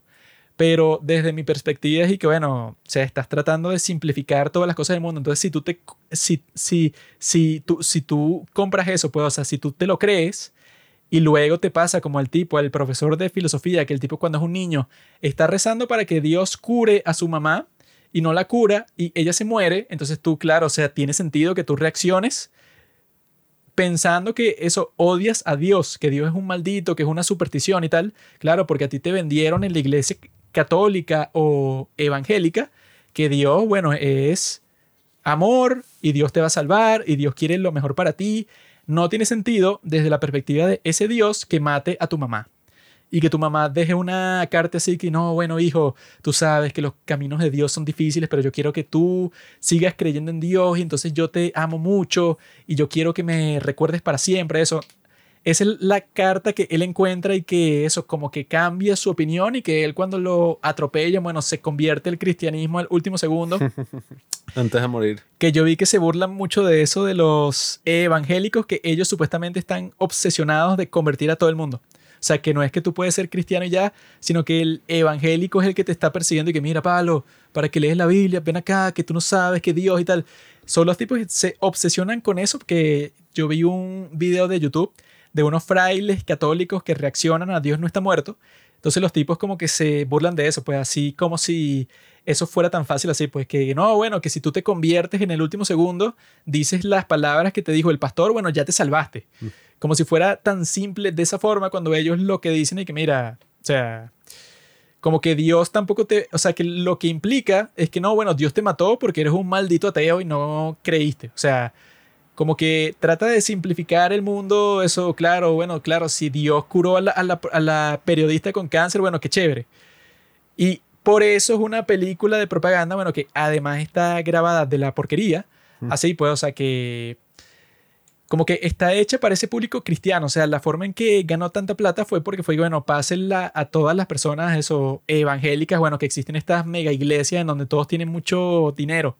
Y así, bueno, te logras que todo el mundo como es un fanático vea la película, pero al final es, es- eso puede, o sea, como que el profesor, yo creo que si lo ves desde esa perspectiva, tiene derecho a estar molesto y tiene derecho a odiar a Dios, porque si a ti te dicen eso, pues que Dios es todopoderoso y al mismo tiempo tu mamá se murió de cáncer cuando tú tenías como 12 años, tú piensas y que, ah, bueno, entonces esto quiere decir que Dios o la mató o a Dios simplemente no le importa. Yo lo que creo es que el acercamiento filosófico de Josh Wheaton, que es el que está, el protagonista, ¿no? El que está diciendo que Dios no está muerto, es una aproximación muy medieval. Como dicen de los medievales, es como que no es que investiga para creer o quiere probar la existencia para creer, sino que como cree, por eso es que está investigando, pues por eso es que está probando la existencia. Entonces, bueno, nada, la película en sí eh, está basada como que en ese lado que uno critica de las películas en sí, que es y que no, bueno, esta película es muy preachy, ¿no? Esta película eh, está como sermoneando a la audiencia.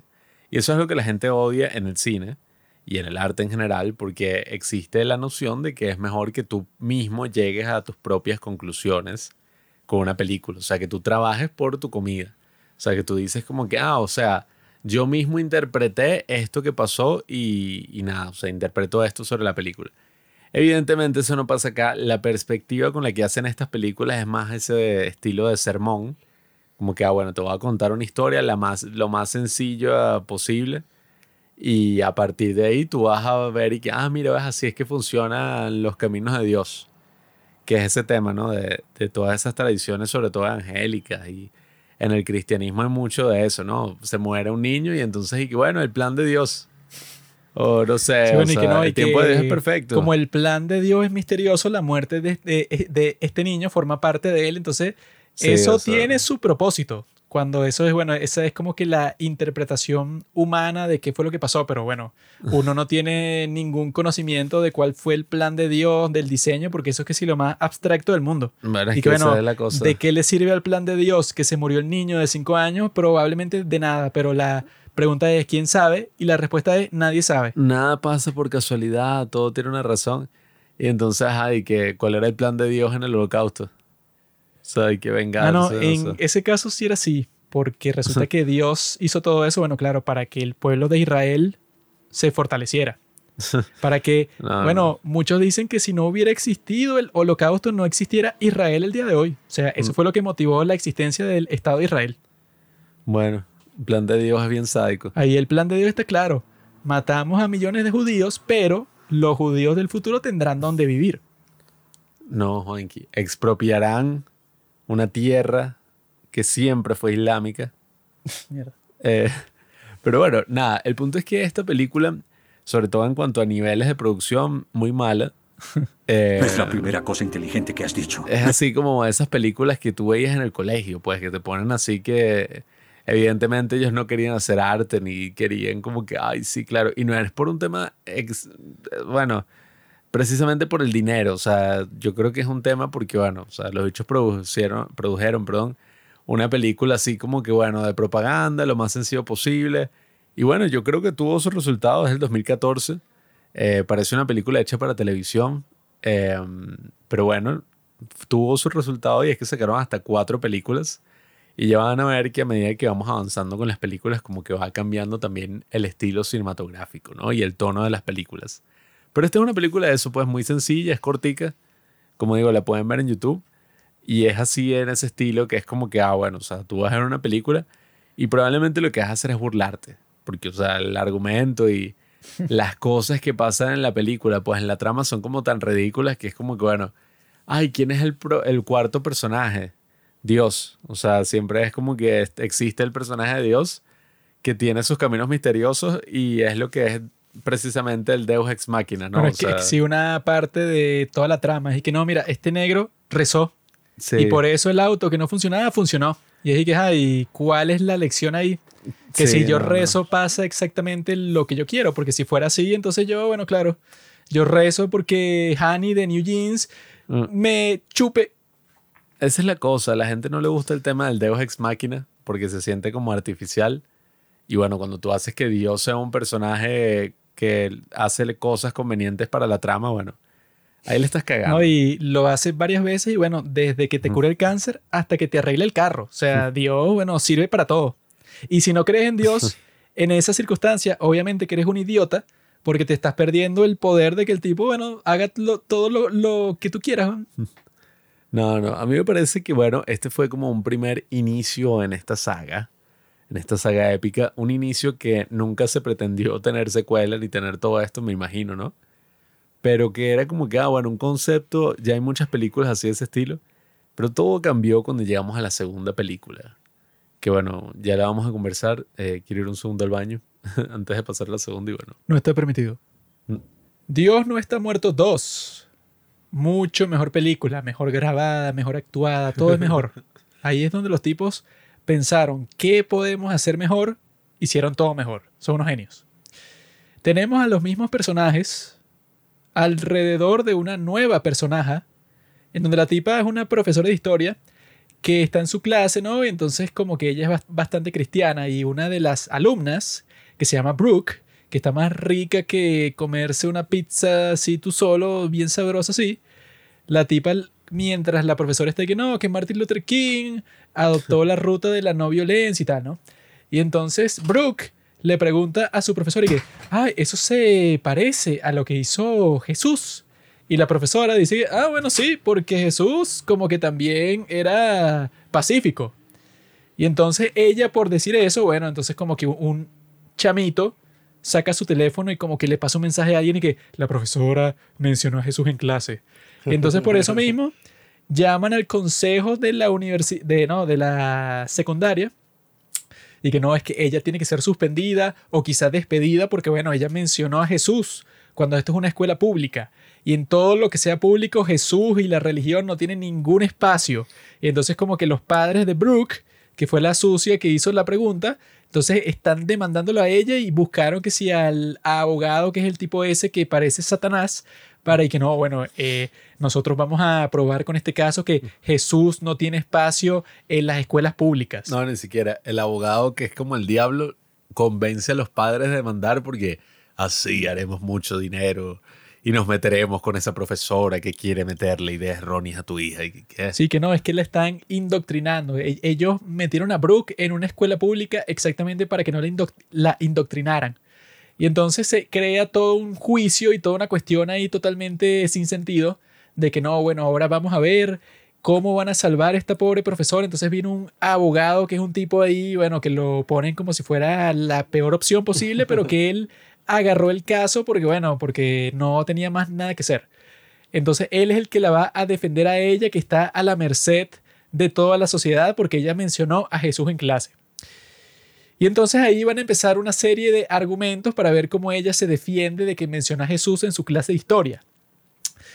Y ahí es que se burlan muchas personas por internet porque claramente esto nunca pasaría, nunca sucedería que, que no, simplemente la mención de Jesús en una escuela es suficiente para que te creen todo un juicio y que le dicen y que no, pero si tú pierdes este juicio lo perderás todo, o sea, te van a multar, te van a quitar tu licencia de profesor, o sea, listo, pues, o sea, te jodiste. No, y era un show porque es y que no, el papá tiene como que nada, está viejito, pues, y ella es la que lo está cuidando. Entonces, y que no, mira, te enfrentas a perderlo todo, a perder tu casa, De o que sea, quedarte, pierdes el seguro médico y no le vas a poder pagar a tu padre las medicinas, o sea, todo. Sí. Cuando, claro, lo que a mí me pareció muy gracioso de la película es que te plantea toda esta situación de, ajá, o sea, este dramón que se va a resolver en el juicio y tal.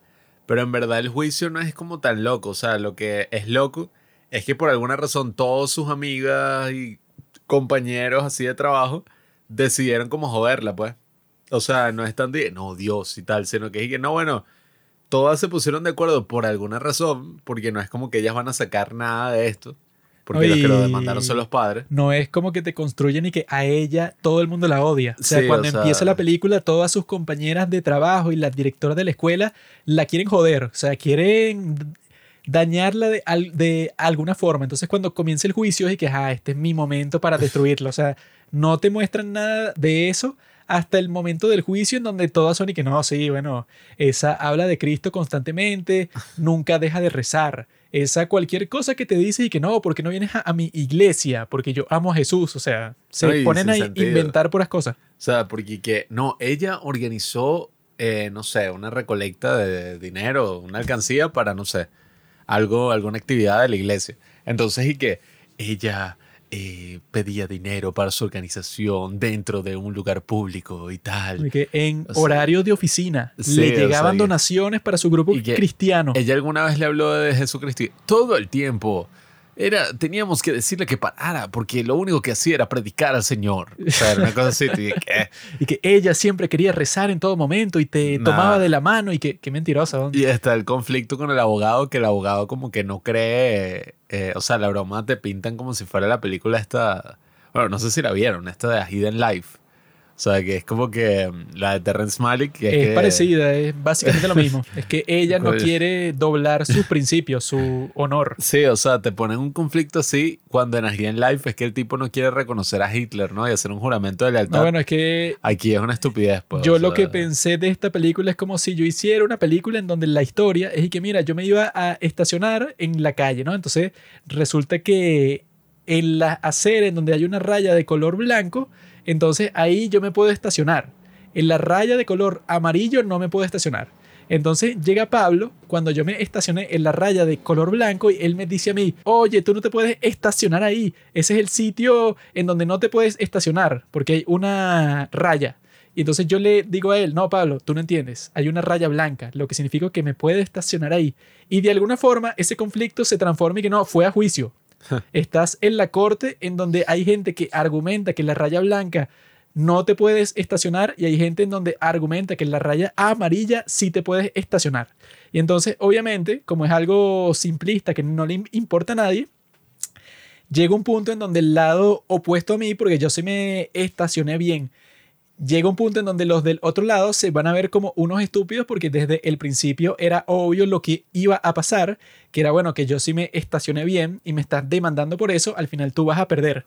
Pero te pintan todo como si fuera y que no, bueno, esto es dificilísimo para ellos, o sea, es como que cómo el ella va a probar, bueno, o sea, ella Argentina 1985. ella va a tenerse que inventar un argumento totalmente increíble para convencer a las personas. Y yo dije, bueno, lo que pasó en la película, que te lo muestran como si fuera algo impresionante y que mira cómo pensaron y mira, iban a convencer a las personas de que Jesús sí existió, de que Jesús es una figura histórica y que, cómo se les ocurrió a ellos, que bueno, que tiene sentido que una profesora de historia haga una referencia a Jesús y tú puedes explicar que no tiene que ver con que era una religión, que tú no estabas predicando, sino que en realidad era un, tú lo estabas enfocando a ese personaje histórico para compararlo con Martin Luther King. Entonces traen a un testigo y que yo hice una investigación en donde al principio yo era ateo, pero al terminar mi investigación yo me di cuenta que claro que Jesús tuvo que existir, porque según yo era un detective y entonces yo viendo todos los evangelios yo sé que eso es una historia real, Sí, cuando- porque tú ves las distintas perspectivas y eso tuvo que haber pasado, entonces yo me convertí al cristianismo. Entonces es así, o sea, como desde el principio la chica tenía las de ganar porque de lo que lo estaban acusando era estúpido. Entonces cuando te muestran que al final ganó, te lo ponen y que, ¿qué? Lo que nadie se esperaba. ¿Cómo ella va a ganar? Claro que fue con el poder de Jesús. Fue como que todas las personas que ella conocía se pusieron a rezar y te lo muestran, pues, o sea, como que una toma del papá rezando y de los amigos rezando y del pastor ese rezando, todo el mundo rezando y al final ella contra todas las posibilidades, ella gana. El y yo que, ese bueno, también rezando. esa es como la historia de esa, pues, o sea, que yo, eso, yo estaba cumpliendo la ley, yo estaba estacionado y bueno, un loco como Pablo me quiso llevar a juicio por eso.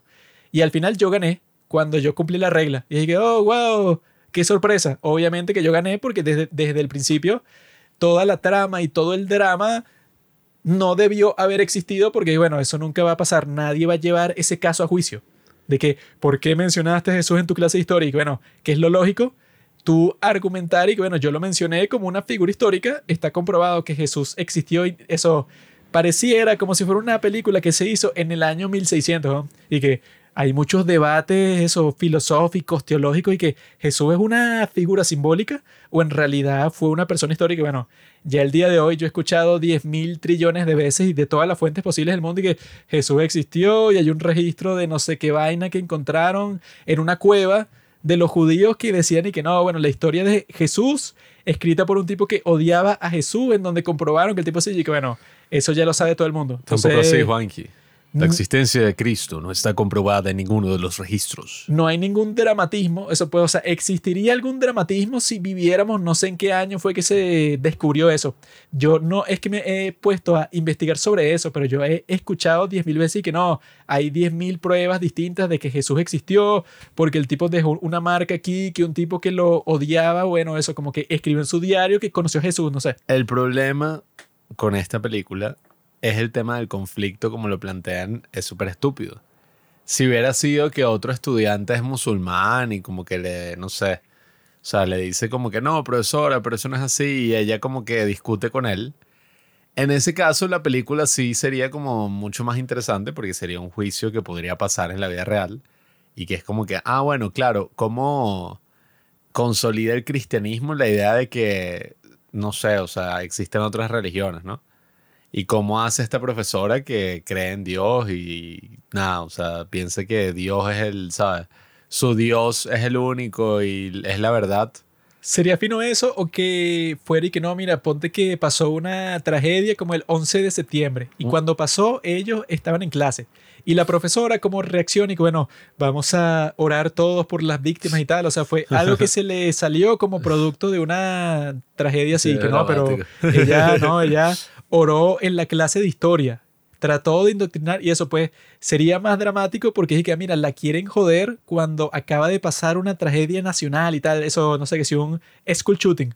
Y que no, va- vamos a orar por las almas de estos niños que los mataron y eso. Y que coño. Sí, es que, o sea, no, no había como un gran conflicto, pues fue y que, bueno, que tanto, un niño como que se ofendió y escribió así por teléfono y que no, esta nos están adoctrinando. Y lo más gracioso de esta película, que es lo más interesante, es que como que, ajá, o sea, esta es una de esas películas de juicio, ¿no? O sea, la mayor parte de la película transcurre en el juicio. El abogado es como un tipo súper estúpido porque es que, ya, o sea, simplemente discúlpate, o sea, di que no lo vas a volver a hacer. Y es como que un show, pues, y que, ¿cómo no puedes disculparte? Tal, si eres maldita. Entonces el abogado ya estaba como perdiendo porque no sé, o sea, es como estúpido. No, bueno, es que eso, en esta y en la 3, como eso, como no tienen historia para empezar, se tiene que inventar que pase una gran estupidez para que continúe la historia, porque si no todo se termina en media hora Sí. y la película tiene que durar dos horas. Entonces hay una parte que llaman a Brooke de testigo. Y entonces Brooke era la chica sexy que le hizo la pregunta a la profesora, ¿no? Entonces supuestamente ellas son amigas muy cercanas y han conversado mucho fuera de clase y ella, eso, la profesora le estaba dando herramientas para que Brooke superara la muerte de su hermano y entonces ella como que se consiguió la Biblia cuando estaba mm, limpiando el cuarto de su hermano que se murió, como que la señora que lo estaba limpiando le dio la Biblia de su hermano y ella la comenzó a leer. Entonces ella la llaman de testigo en el juicio. Y ale- la estúpida esa pudo haber salvado a la profesora de lo más fácil del mundo. Entonces la película hubiera sido, bueno, como lo que es, pues, como que una estupidez que se inventaron de un conflicto que ni siquiera existía.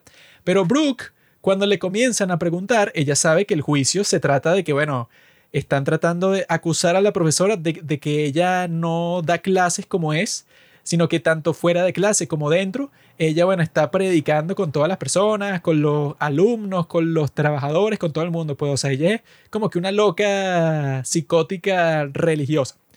Y Brooke, sabiendo eso, cuando le comienzan a hacer preguntas y que, ah, mira, ella te ha dado algún consejo que tiene que ver con la religión, cuando ustedes están en privado, fuera de clase o durante la clase. Y bueno, cualquier persona que quiere ayudar a alguien dice que no. Da igual lo que haya pasado porque tú sabes de qué se trata el juicio y te están preguntando de algo en donde estabas tú sola con ella, entonces nadie te puede decir mentirosa. A la tipa le preguntan y que mira, ella te ha dado algún consejo religioso con respecto a tu vida personal y tal.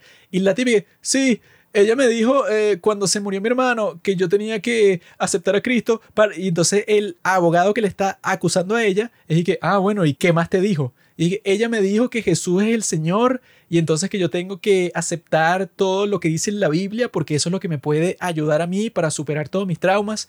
Y bueno, esa es la única razón por la cual la película continúa porque cuando eso pasa te lo pintan y que no, mira, ahora sí se jodió porque la tipa que supuestamente era su alumna preferida, bueno, acaba de confesar que esa profesora no es que dijo eso aislado en el salón de clases, sino que ella es así todo el tiempo. Entonces lo más probable es que el jurado cuando vio eso va a decir y que no, bueno, esta tipa hay que quitarle la licencia de profesora porque, ajá, si está indoctrinando a los alumnos. Y yo dije, bueno, eso se lo sacaron del trasero porque esa tipa Brooke te la pintan como inteligente, como que ella está triste por lo que le está pasando a su profesora, que es su profesora favorita. Y cuando le están preguntando lo más básico de todo, que es que, bueno, si tú, que supuestamente la demanda la están haciendo porque tus papás están preocupados por ti, y te mandaron de una forma bastante dramática ser testigo porque tú entraste al juicio sin decirle a nadie. Y ahora cuando te están preguntando, tú dices, no, en realidad ella sí como que me indoctrinó religiosamente, como ustedes están diciendo y la están acusando. Y que bueno, qué estupidez, pues, o sea, es como que te inventes el conflicto más bobo de todo el mundo para que la película continúe, porque no tiene ningún sentido que ella la acuse así cuando todo el punto de su testimonio era que iba a salvar a su profesora. Entonces, bueno, cuando pasan cosas tan estúpidas, es eso pues como cuando te tratan de justificar en cualquier película cuando pasa algo tonto y que no, es que el personaje estaba loco. Que bueno, yo puedo justificar así cualquier cosa.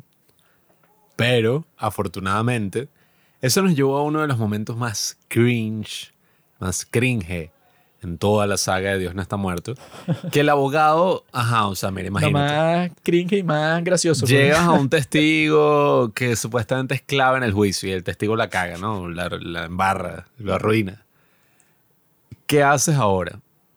O simplemente sigues la defensa que ya llevabas, que oye, ya la llevabas robada, pues, o sea, como que, ajá, o sea, nada, ya demostraste que Jesucristo en verdad existió o sea, eso nunca ha sido una controversia. El, ¿sabes? es como dicen, la historia se vive antes y después de Cristo, entonces no es una controversia al respecto. Por lo tanto, si la profesora habla de Jesús en una clase de historia, no pasa nada. Sí, bueno, que con eso no sé cómo puedes perder, pues, o sea, ya ganaste. o al pastor, que era parte del jurado por alguna razón, le da como que un, no sé, eh, un infarto, no sé qué coño le dio. Eh, ¿cómo se llama bahío, le dicen acá. le da como que una cosa y el tipo dice, no, como al pastor, que es uno de los 20 miembros del jurado, le dio algo, ya me jodí. 12 o Angry Men, amigos, son 12 jurados. Ah, bueno, bueno, nada, nos jodimos, porque ponen a una tipa de pelo pintado y todo woke, entonces es como que... Que estaba rica. No, o sea, se fue a la mierda el juicio, tengo que hacer una cosa súper loca. Sí, o sea, ya ibas a ganar y por ese detalle y que no, ya perdí. Y que, ah, bueno, pero, o sea, se supone que es por mayoría, ¿no? Si no la tenía, no la tenías y ya. No, eso es con los juicios criminales, creo yo. Eso está dicho, es una criminal. Pero bueno, la cosa es esa, pues, o sea, el carajo se le ocurre la estrategia más loca que yo he visto en mi vida en cualquier juicio, que es que empieza a atacar a su cliente y que tú eres una desgraciada, y empiece como que a utilizar, como que a exagerar los argumentos de la corte. Está usando la psicología inversa, amigo. Por eso, pues, o sea, exagera los argumentos del, de la contraparte, como para demostrar lo absurdos que son y hace que la cliente llore y el tipo como que literalmente la, no sé, la manipula psicológicamente, la trata terrible y dice que tú, hablando una estupidez que no sirve para nada, o sea, y todo el mundo se queda como que, bueno, este tipo Sí, o se sea, es como que el abogado le está diciendo a ella que es culpable y que tú que indo- indoctrinaste a esa pobre niña para que creyera en Jesucristo cuando eres una loca. Y yo que. Y todo el mundo se queda como que, bueno, eh, qué pena ajena que este tipo hizo el ridículo hasta tal nivel. Vamos a decir que ganó ella porque hasta su abogado se puso en contra, pues entonces es como injusto el Y sistema el de ju- mismo judicial. juez lo dice y que, bueno, no sé lo que acaba de pasar, pero no sé si tiene sentido que el juez, el abogado que está defendiendo a la acusada se puso en contra de ella y como que la está llamando Sí, culpable y que no- no... sé si eso está permitido en el juicio. Así, o sea, el, ni el juez sabe qué pasó. Claro, es que eso eh, fue una broma súper loca y entonces, claro, todo el jurado votó por a- absolver a, a la profesora. Dan el gran plot y que, ah, mira, la de pelo pintado no es no binaria o lesbiana. Eso supuestamente Tiene una fue cruz por tatuada. rezar y que no, como todo el mundo estaba rezando. Sí, incluso salen los del concierto ese, pues el grupo del concierto del- de la película Bueno, pasada que rezan. que yo los quiero contratar a ellos y que mira, pónganse a rezar de que yo Bueno. vaya a un concierto de New Jeans, ¿no? porque si ustedes rezan, yo creo que, bueno, que todos, o sea, ustedes están benditos. No, no, una broma así. Y entonces todos están frente a la corte y que, ojo, ganamos y tal. Pero viene la tercera parte que la tisean, o sea, ya la lanzan desde el final de la segunda.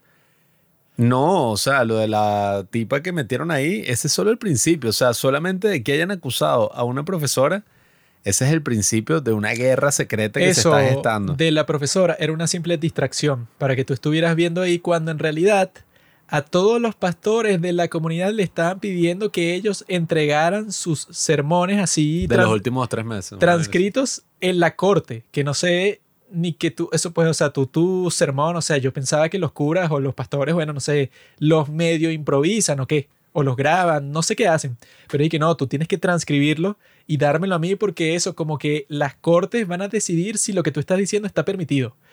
Y el pastor no quiere hacerlo y la policía se lo lleva preso. Sí, termina como que, ¿qué? O sea, y que mira, se llevaron preso al pastor vaina, y que el pastor no ha hecho gran vaina en toda la película, pues ni...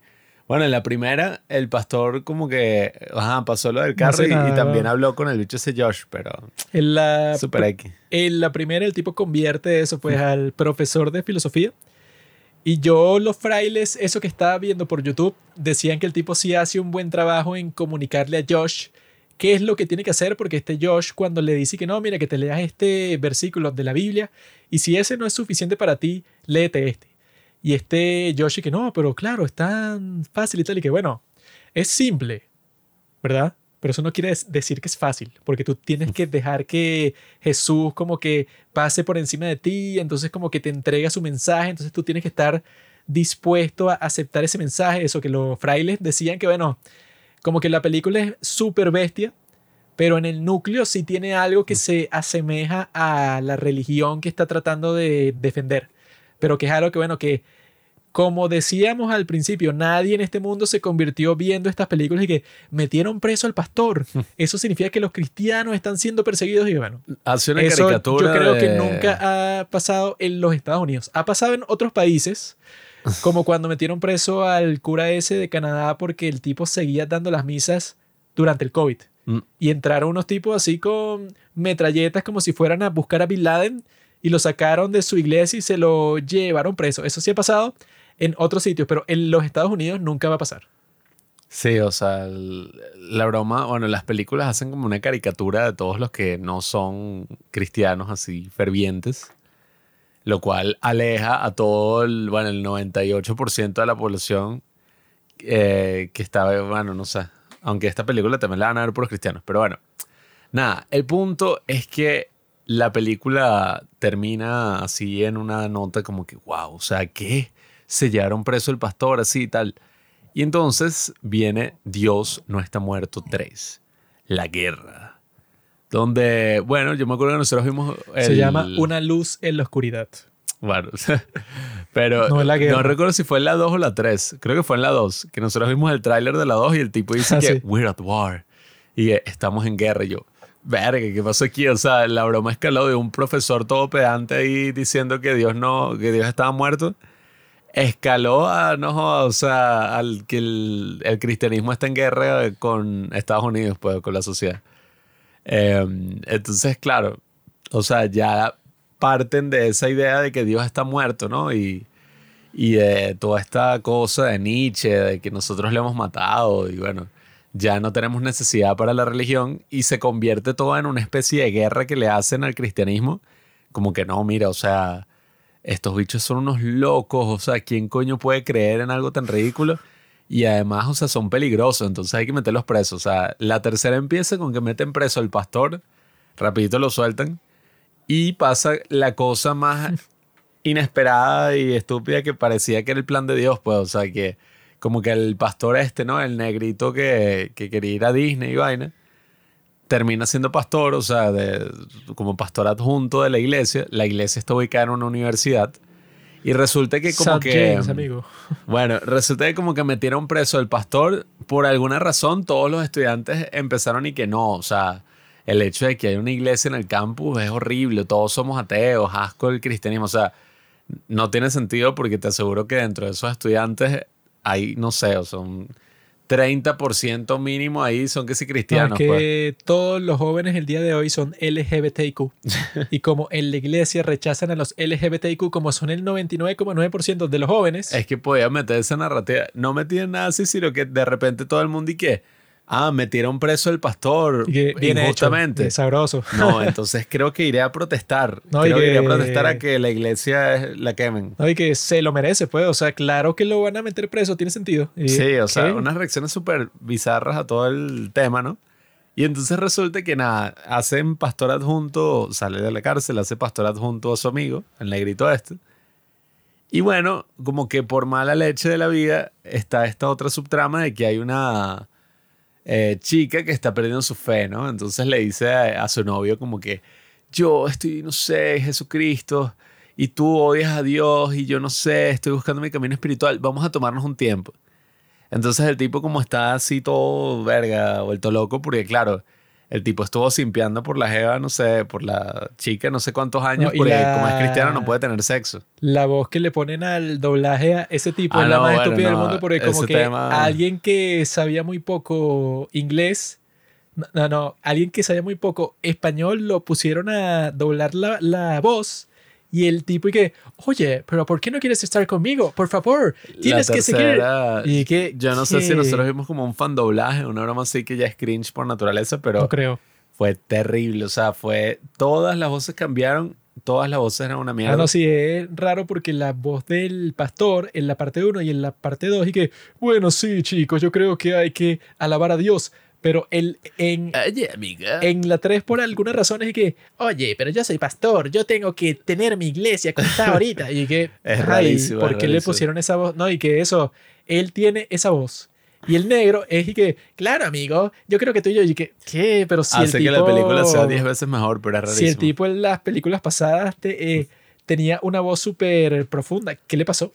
Pero bueno, el punto es que el novio de esta chica como simpió por tantos años queriendo tener sexo con ella. Ella como es cristiana no puede tener sexo hasta el matrimonio. Y ella le dice, no, vamos a tener- tomarnos un tiempo. Desperdicio de mujer. El tipo está tan frustrado por tener sexo que como que tira un ladrillo a la iglesia. Estaba pasando por la iglesia todo borracho y que ah, como que lo tachó. Tira un ladrillo a la iglesia y no sé, como Dios odiaba, Dios es racista, al menos el de esta película, odiaba que haya- hayan puesto un negro ahí como pastor de St. James. El tipo hizo que el ladrillo no solo partiera el vidrio, sino que entrara al sótano de la iglesia y le diera como que una canilla de gas y cuando el negro como que, o sea, escuchen que rompieron algo en la iglesia y que, Dios mío, estamos bajo ataque. Entonces como que entren a revisar qué es lo que pasó. El pana este, el pastor adjunto, prende el bombillo. El bombillo explota. No sé, o sea, por alguna razón como que el bombillo explota y crea una chispa lo suficientemente grande para explotar la iglesia y matar al pastor. Claro. eh, y se quema toda la iglesia en el proceso. y no, y, y que evidentemente, como es una película así family friendly, como que se explota, pero el tipo nunca tiene ninguna quemadura. O sea, él está perfecto, solo que muere así como que... Y entonces están obsesionados con esta frase de que Dios es bueno todo el tiempo y todo el tiempo Dios es bueno. Es verdad. Y la repiten como 80 veces entre la 2 y la 3. Pero bueno, nada, el punto es que pasa este asesinato y como la película, ahora la lógica de la película es que todo el mundo está en contra del cristianismo, los del campus dicen y que, ah, ok, eh, explotaron la iglesia y mataron al pastor adjunto. Esa es una señal para sacar a la iglesia del campus.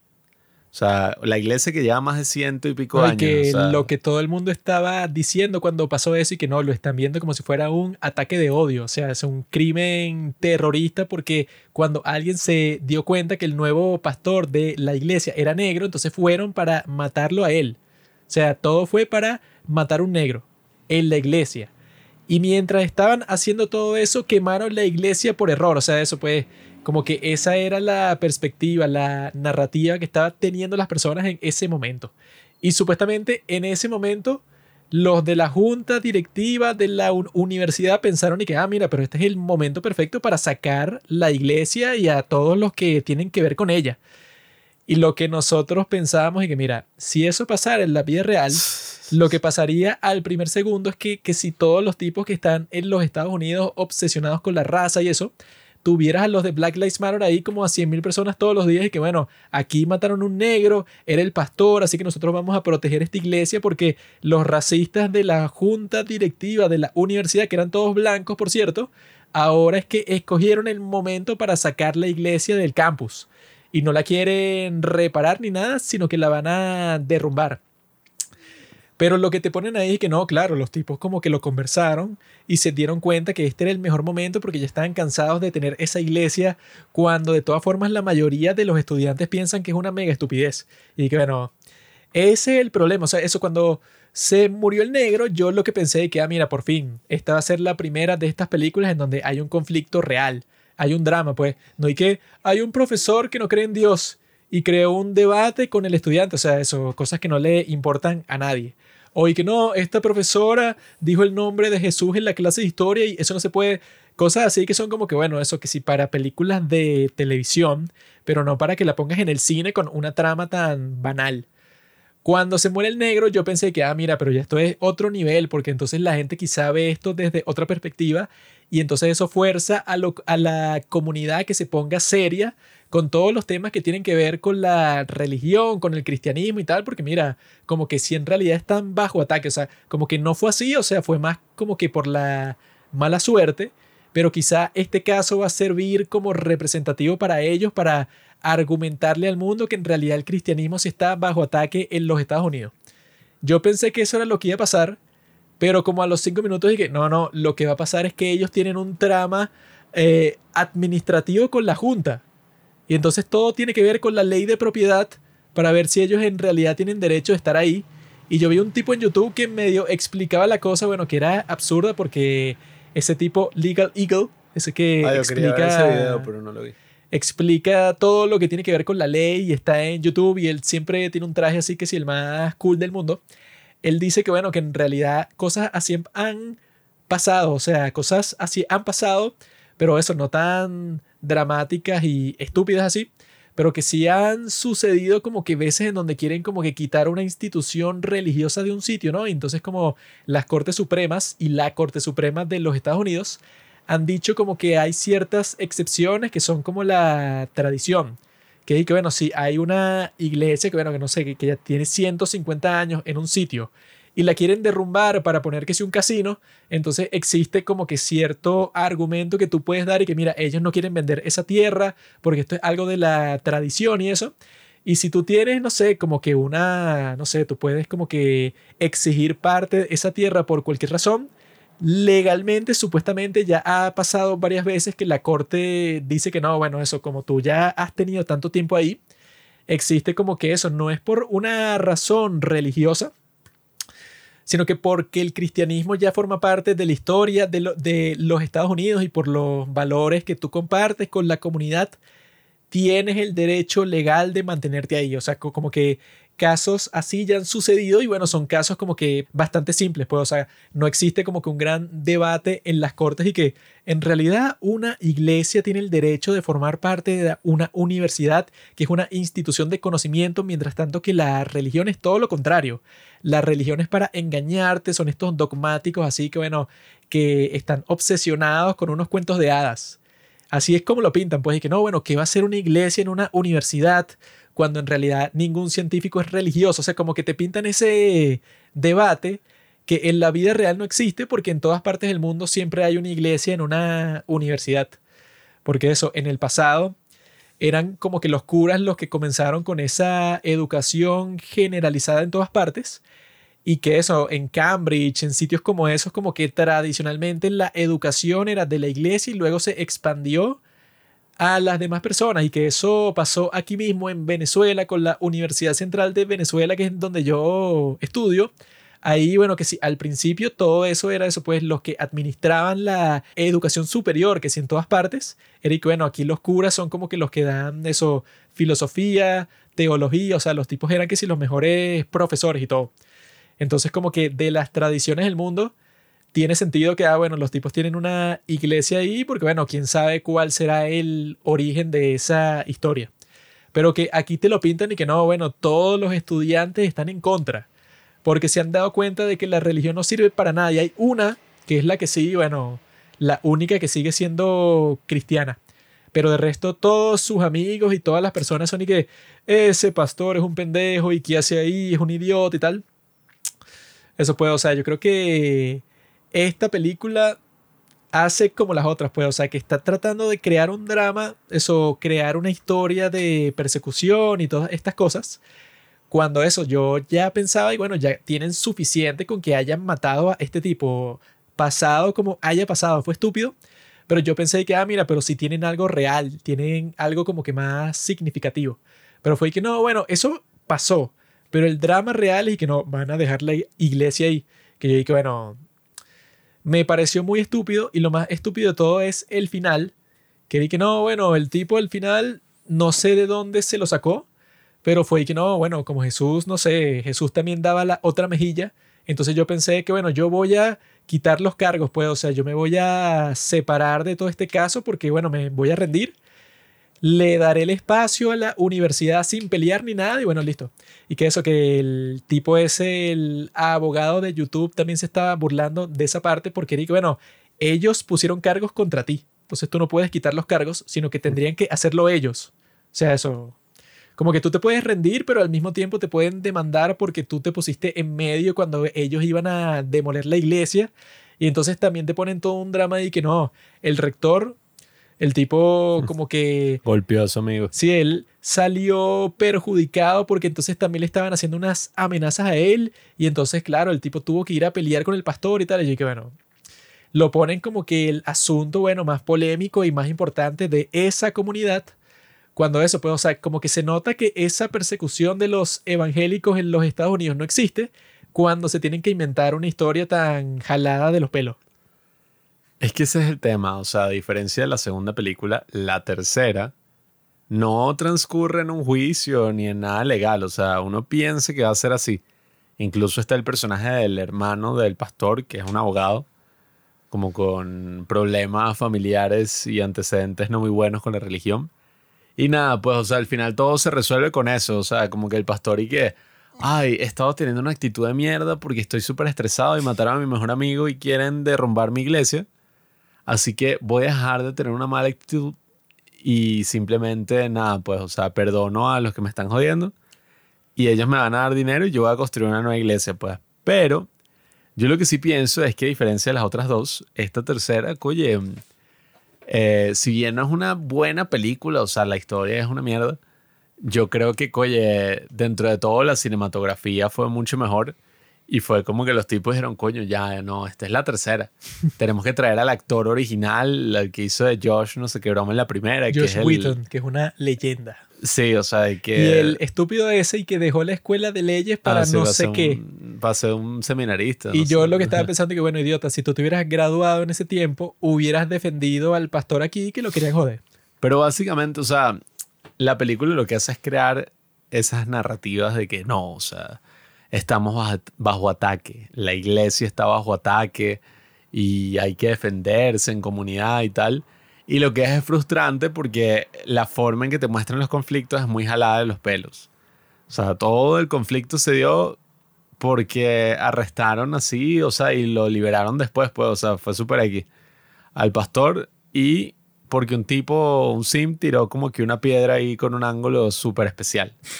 Entonces, claro. Y que eso, pues, o sea, si fuera por el plan de Dios, si eso no es parte del plan de Dios, no sé lo que es, porque fueron que si tres coincidencias al mismo tiempo, que el tipo lanzara la piedra, que eso golpeara como que la bombona de gas y comienza a salir el gas, y luego eso que el negro llegue y prenda la luz. Y entonces eso causa, bueno, que yo nunca he visto eso pasar en toda mi vida, que tú prendas una luz y que explote el bombillo. No sé cuál era el No, problema y, ahí. Y que explote, no, o sea, una explosión así que prendió en llamas todo. Y sea, que bueno, y que él tiene la mala suerte que el golpe lo mató, porque el tipo tampoco es que estaba eso al lado ahí, pero bueno, como que la explosión lo golpeó contra la pared y se murió como los cinco minutos. Y que bueno, es que si la serie de eventos desafortunados, y que bueno, si- o sea, según lo que me han mostrado en la película hasta el día de hoy, como lo que te muestran en Dios no está muerto uno, es que Dios tiene un plan para todos, para la que le dio cáncer. El plan era que los del grupo ese le curaron el cáncer y ella se convirtiera en la cristiana, claro, más ferviente del mundo. Con todo el mundo tiene un plan. Entonces, bueno, el plan de Dios era matar a este negro. ¿Para qué? Para nada, porque al final la iglesia la derrumban y van a construir otra iglesia en otro sitio. Pero lo ponen y que ves, él dejó atrás su necesidad por tener razón y por defender todo lo que había defendido en toda la película. Hasta su hermano lo abandonó y todo, pero no importa porque él aprendió a rendirse. Y que bueno, en cualquier película pones ese mismo mensaje y ese mismo final y sería, bueno, lo más estúpido de toda la historia. Eso, no sé, que si en Top Gun Maverick. Y que no, Maverick al final se dio cuenta que, bueno, que eso de volar no era para él y le dejó la misión a otra persona y la misión fracasó, pero ¿a quién le importa? Porque al final no era tan importante. Y que, bueno, o sea, si al final me estás diciendo que no era tan importante, que tú podías construir esa iglesia en cualquier lado y que, bueno, lo hubieras hecho desde el principio, bueno, entonces, ¿para qué vi la película? Tenían que poner eso, eh, pero tipo en una película así, sí, la caída. O sea, una cosa así que- No, al final Hitler simplemente se disculpó y bueno, en verdad eso fue lo que pasó, ¿no? Él se suicidó. Ah, o sea, ah, mira, me estoy dando cuenta. Eso lo hacen también en esa película, porque Hitler se rinde. O sea, en vez de seguir luchando por sus ideales, el tipo dice, no, bueno, voy a dar la otra mejilla y yo mismo me mato. Bueno, es que Hitler, cuando encuentran su cuerpo, tenía la Biblia en la mano. Mm. Entonces él estaba leyendo exactamente ese mismo versículo y que, mira, bro, deja de luchar, simplemente ríndete. Bueno, al rapero ese que denominan Hitler, eh, seguiste el ejemplo del pastor y nada, yo lo que sí pienso es que esta tercera tiene una mejor cinematografía, o sea, es un poquito más épica, yo creo que es la mejor. Quizá Eh, la gente nos mintió de, que, de que la cuarta era fastidiosa y ves la cuarta y es que si Avatar 2. En la cuarta van para vaina que sí Washington. con efectos especiales. O sea, van para Washington para cambiar todo ahí sobre la religión y tal. Y no sé, o sea, yo lo que creo es que estas películas empezaron como un concepto súper, súper sencillo que vendió muy bien. Y de ahí han ido construyendo. Y bueno, el cine cristiano en general es un género casi en sí mismo, eh, sobre todo el cine cristiano de Estados Unidos y así medio evangélico, donde eso, pues, o sea, hacen como una especie de propaganda y, y funciona muchísimo más como un sermón que como una película. Pues, o sea, no es que la reflexión o la historia te va a llevar a pensar sobre algo, Pero es que lo... sino que es el sermón directamente que, que te da, mira, esto es lo que pasó, esta es la lección que es aprender, fin. Lo gracioso es que el punto es que si una película de propaganda es para convertir, es para que tú veas y que no, o sea, los cristianos son cool. Yo quiero ser cristiano. Que eso, Eric, bueno, que si Top la- Gun 2 es la de propaganda. las películas de propaganda de los nazis y que, ah, mira, los nazis parece que, bueno, que mira, como que todo el mundo se está divirtiendo. Ahí no te sale que los tipos están matando a nadie. O sea, ellos no matan, ellos no roban, ellos están, mira, como que es un, un club, es un grupo en, en donde la gente, bueno, construye cosas, va así para los rallies de Hitler y bueno, y el, todo se ve despampanante, todo está muy cool, los uniformes se ven muy bien. O eso que si Top Gun Maverick es que no, bueno, claro, son los mejores pilotos, los tipos quieren salvar el mundo con su talento y sus misiones son las más geniales del mundo, todos tienen prestigio y tal, y que bueno, una película de propaganda tiene el producto de que tú al final y que, ah, mira, pero, o sea, los tipos que están presentando, pues, o sea, los, los protagonistas, los buenos, son los más geniales y yo quiero seguir asociándome con ellos porque mira lo que lograron. Pero en este, que bueno, o sea, los buenos no hacen nada. O sea, los buenos lo, lo que hacen en la primera y que mira, el tipo le ganó el debate al profesor. Mm. Y bueno, claro, o sea, y el grupo de música curó el cáncer. En la 2 y que mira, ganaron el juicio. Y en la 3 y que no, bueno, el tipo después de que lo persiguieron y lo metieron preso y todo, el tipo al final se rindió. Entonces, y que, bueno, técnicamente trata de ser una película de propaganda, pero ni siquiera lo logra. Porque, bueno, yo dudo mucho que una sola persona se haya convertido al cristianismo viendo esto. O sea, sino que es más una película para hacer lo que llaman pandering, para que sea, y que bueno, eso, lo que también llaman, y que bueno, claro, tú estás preaching to the choir. O sea, eso es para las personas que ya creen 100% en esto, como mi padre, eso que 100% cristiano, católico, con todo siempre. Entonces, bueno, le va a encantar a una persona así. Pero técnicamente no es una película de propaganda porque no convence a nadie de nada. Y porque en las películas de propaganda, eso, si yo hago una película de propaganda de, no sé, de el presidente de Francia, Macron, y que bueno, entonces claro, yo voy a poner a Macron y que mira, este es el, el tipo más cool, el tipo tiene la mejor historia de origen del mundo. Él vino de la pobreza y se convirtió en un tipo rico y luego llegó a ser presidente. ¿Quién se lo esperaba? El tipo, bueno, todo el mundo lo ama. Y bueno, No tienes que ir tan lejos, bro. Todo el cine americano son películas de propaganda. Top Gun. A mí, a mí una vez me dijeron así que, sí, sí, tú estás inmerso en la propaganda norteamericana, de que ese país está en... Yo, ah, pues. Pero es que eso, pues, el punto sería que tú al final tú dijeras y que, bueno, eso como Top Gun, que tú estás y que Estados Unidos es el defensor de la libertad del mundo. Es como Pero- el final de, de Irreversible. Que tú estás ahí que, ay, quiero... Violar. No, Juan, O quizá ser violado. quiero tomar venganza por mi novia que fue violada. Hay personas que les gusta eso, ser violado. Ah.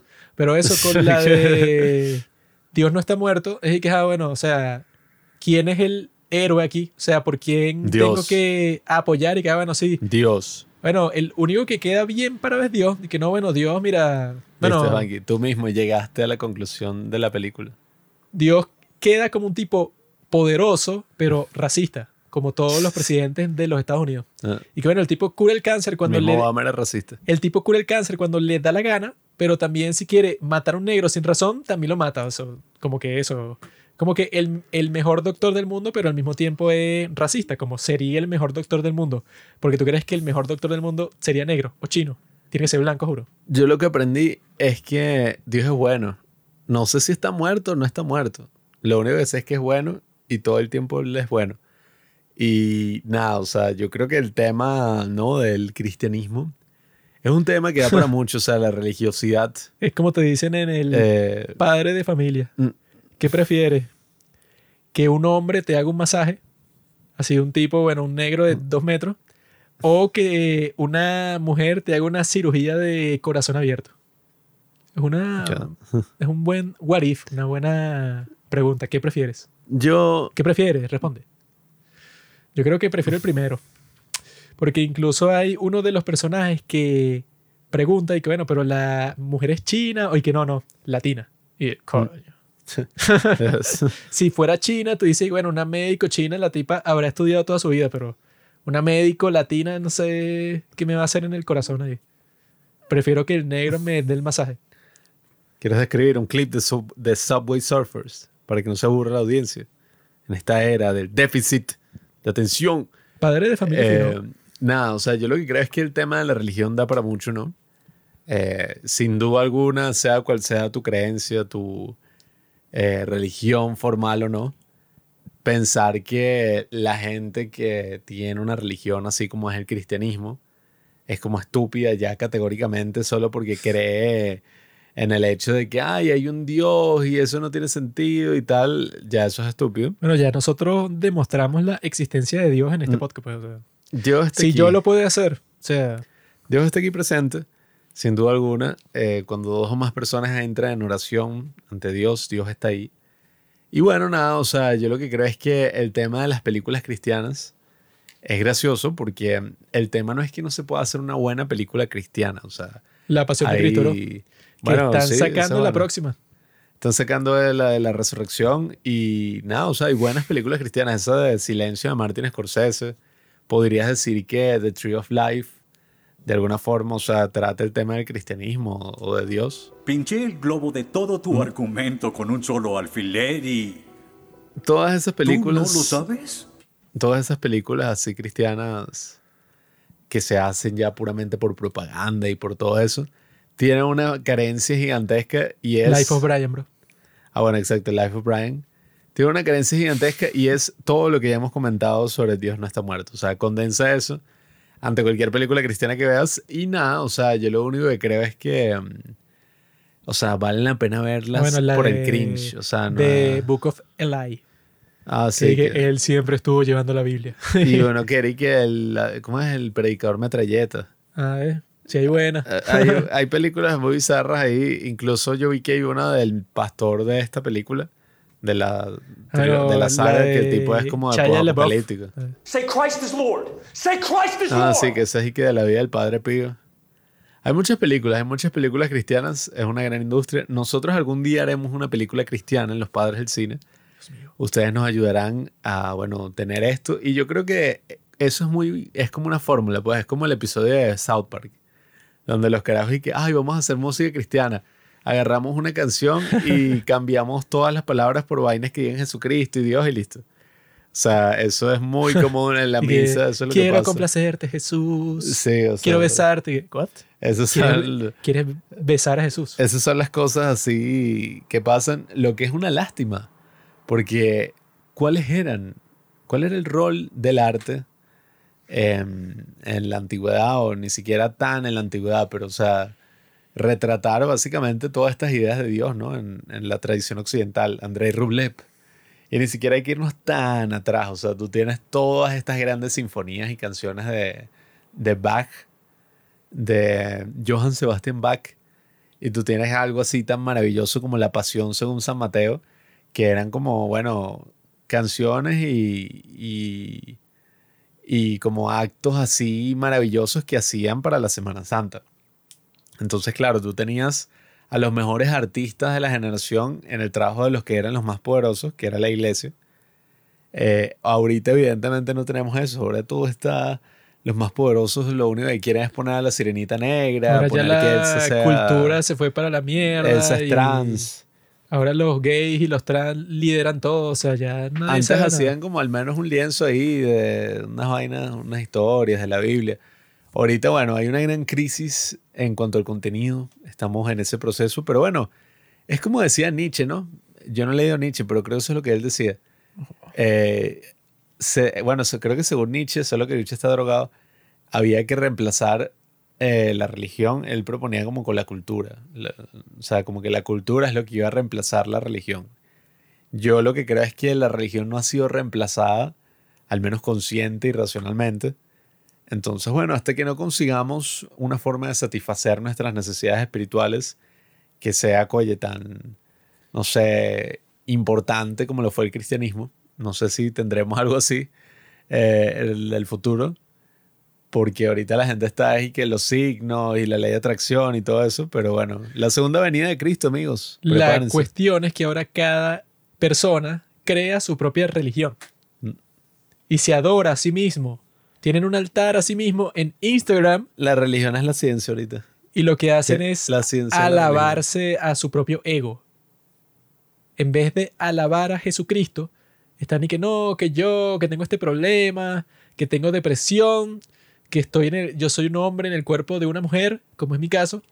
Se obsesionan con las cositas que sienten cuando, como dijo el gran Ben Shapiro, que es que, bueno, que cuando tú vas a un cementerio y te pones a leer las lápidas, ahí dice las cosas que en realidad importan. Y que, ah, este era el padre amoroso de fulanito. O este era el, la mejor madre del mundo. Hermano, esposo de tal y tal y tal. Que, que bueno, según Ben Shapiro, que es un genio, dice Mm. que esas son las cosas que en realidad importan porque en la lápida no dice que él se sintió muy bien cuando eh, se cambió de sexo. O sea, No, bro, no, No. cuadra. no importan mucho tus sentimientos personales. tema no entra aquí. Sino que lo que importa es eso, pues las cosas que tú hiciste para otras personas. Y mira, tú eres amigo, esposo, padre, abuelo, etc. Esas son las cosas que la gente se acuerda. No que, ah, no, que fulanito, eso, no sé, hizo un buen comentario en Twitter y todo el mundo se rió. O sea, esas cosas son intrascendentes. Yo lo único que digo es que si llegaron hasta este punto del podcast, saquen sus teléfonos, si no los están usando ya, ¿no? Para escucharnos, pero saquen sus teléfonos, abran su plataforma. Si eres una persona normal, tienes WhatsApp y te roban los datos. Si eres una persona así chaucera, tienes Telegram. Y si eres la persona más chaucera del mundo y más, y, ay, mi seguridad, usa Signal. Bueno, saquen cualquiera de esas aplicaciones, pónganle. Y hagan eso. Pues creo que eso se puede crear una cadena, como una difusión. De Selecciona una que se todos sus contactos y pongan, Dios no está muerto. Eh, y pongan una traducción así como chimba de la frase que sale en inglés en la película y que Dios no está muerto, Él está seguramente vivo. Así, como para confundir y que Él está seguramente vivo. Y confunden a todo el mundo y comparten el mensaje fundacional de esta película, que es demostrar que Nietzsche está drogado, está equivocado. Tú, que eres un inculto, alguien que no investiga, que no lee, que no nada, no está consciente de que existen en el día de hoy muchas iniciativas para crear una nueva religión universal que suplante todas las otras religiones que han existido durante toda la historia y que por fin cree lo que hemos estado esperando desde que Nietzsche escribió esa frase de Dios está muerto. Y se trata de la religión psicodélica Nah. la que llaman la religión sin nombre, la que ha estado desde el principio de la humanidad, cuando hace 15.000 años se descubrió la combinación de plantas que hacen posible la experiencia que te provee la ayahuasca, con el complejo de DMT, que ese es el psicodélico más fuerte que existe en este mundo y que produce tu mismo cerebro cuando mueres o cuando estás a punto de morir, porque cuando mueres, bueno, no produce nada, pero cuando estás a punto de morir, tu cerebro por alguna razón excreta DMT, no sabemos para qué. Pero la cuestión es que el día de hoy muchas personas están despertando, se están iluminando gracias a estos químicos. ¿Y qué es lo que ha hecho la humanidad por toda la historia? Pero Pablo no está consciente de todos esos desarrollos en donde incluso existen iglesias psicodélicas, donde lo que hacen es, es drogarse entre todos y bueno, no sé qué es lo que hacen después de drogarse, supongo que tienen orgías entre todos, porque bueno, ¿qué más vas a hacer? Y yo creo que eso es muy hermoso. Yo creo que si todos hacemos eso, si llevamos a nuestras familias, esposos, hijos, todo, a participar en algo así, claramente ahí es donde está la clave, ahí es donde se esconde la iluminación. A través de las drogas psicodélicas, que son los que te quitan el velo de la ignorancia que te pone Dios, eso cuando están, eso es lo que es una de las teorías más importantes de toda la historia. En el jardín del Edén, ¿verdad? Lo que representa el árbol del conocimiento es las drogas psicodélicas. Y la serpiente está tratando eso. La serpiente te ilumina, te dice, mira, Dios dice que no, que no pruebes eso ahí, pero en realidad sería mucho mejor para ti. O sea, dejarías de ver la realidad de una forma tan simplista y podrías ver todas las dimensiones de la existencia que en este momento no tienes acceso si comes del árbol del conocimiento. Y la serpiente, Juanqui. El árbol del conocimiento, porque eso es lo que dicen, que la manzana, como tú la piensas, eso no es lo que dice en la Biblia. En la Biblia no dice ninguna manzana. Y en esos tiempos ni siquiera existía la manzana que tú te comes el, el día de hoy. Eso fue diseñado. Dice el fruto. En esos tiempos, eso existía, eh, cuando dicen el fruto, podría ser cualquier cosa de este mundo. Y lo que dicen muchos genios es que eso es lo que representa es que las drogas psicodélicas, que bueno, vienen de la tierra directamente, las creó Dios. Están ahí para quitarte ese velo de la ignorancia. ¿Sabes cuál es el velo de la ignorancia, inculto?